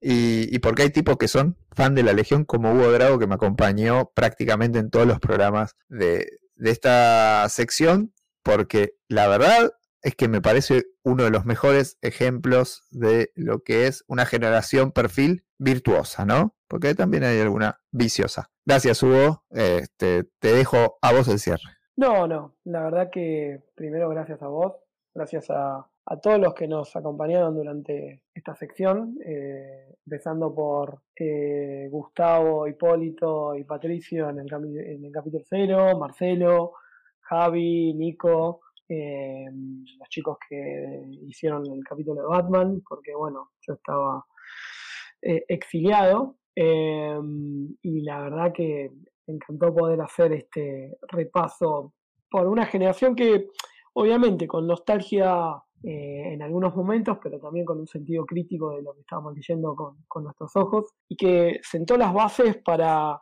principalmente amar al medio, ¿no? Eh, creo que sin la generación perfil, sin, sin perfil en mi vida, yo no, hoy no, no amaría al medio no, no leería otras cosas aparte de superhéroes o no me hubiera interesado por eh, seguir hoy al día de hoy coleccionando y leyendo sobre todas las cosas. Eh, creo que eh, es algo que dijo Fede en, Amazing, eh, que, que nos agarró en, en, un concepto que nosotros hablamos en, medicina, que es la plasticidad cerebral, que justamente nos, nos agarró en, una época de formación y que nos, nos formó. al día de hoy tenemos este vicio, si querés decirlo entre comillas, justamente porque lo agarramos de chico. Si nos hubiera agarrado más grande, quizás hubiéramos descartado rápidamente y nos hubiéramos tirado por los videojuegos, por, no sé, eh, alguna otra situación, no sé, los fierros, o no sé, amante del gimnasio, qué sé yo, o el fútbol mismo. Eh, creo que gran parte de la generación perfil comparte eso, de que éramos chicos, leíamos todos los jueves la revista y nos encantamos con, con estos personajes y principalmente con el medio. Eh, así que, más que nada, agradecerles a todos los que disfrutaron, a los que no, bueno, lo lamentamos, qué sé yo, es lo que nos tocó, eh, pero agradecerles a todos los que nos siguieron este largo y bello camino. Bueno, mencionar a quienes me acompañaron en la, en la emisión de Batman, que es Mati Saucedo de Batcave, que abrió su comiquería y birrería dedicada a Batman porque es fanático de Batman, porque empezó leyendo perfil y principalmente a quien hoy no está sentado con nosotros, pero está en el programa, que es Ignacio Molina, periodista chileno que tuvo la gran deferencia de cedernos la entrevista a Osvaldo el Turco Tangir, documento que queda ya sí, plasmado acá en, este cierre que lo empoderó totalmente eh, íbamos a hacer nosotros hablando estas pavadas y nos dejó... permiso, eh, antes que cerremos de una forma tan noble eh, el, episodio. Dos pavadas. para Ignacio, sobaco, ¿significa lo mismo en Chile que en Argentina? Que sería axila. Claro, sí. y segundo, gracias Mariano por, por invitarme a no matar a ningún artista este año. Te lo agradezco. Ojo que todavía no, faltan, faltan, 15 días, pero no, vamos a preparar. ¿eh? Menos, menos porque sale, sale último el programa. Bueno, no vamos a changui, ¿viste? Sale último. Por ahí tenés el changui de que. Peter, mantenete hasta enero, Peter. Lo único que te pido. Sí, sí. Ojalá que lleguen los fondos esos solidarios que junta Wade, que es tan solidario y tan buen tipo. Así que bueno, muchas gracias con ese palito a Mark Wade. Nos despedimos prácticamente hasta el año que viene. Queda solamente el capítulo del balance que aspira a ser el capítulo más largo de la historia de la batea, más que el de Rizzo todavía. Así que atentos al, al, primer capítulo del año, último de la temporada, que es el que sigue, que sería el de balance que viene con DC, Marvel europeo, nacional y manga. Es decir, este año a lo grande estén atentos porque es capitulazo. Un abrazo grande. Hacemos las copas, hacemos las copas. Soy yo el matecito porque eh, hago ruido de mate a ver si le joda a dueño de comiquería. No, no, yo lo mm. único que quiero decir que yo, yo en enero, en enero alcé copas. Vos otro año más, ¿eh? Siguen sumando, ¿eh? Siguen sumando. Estás contando cada cosa, Dios mío. Dios mío. la, segunda, la segunda temporada cuentan como. Sí, sí, cuenta, cuenta. Un, un año más, un año más, un año más. Y el año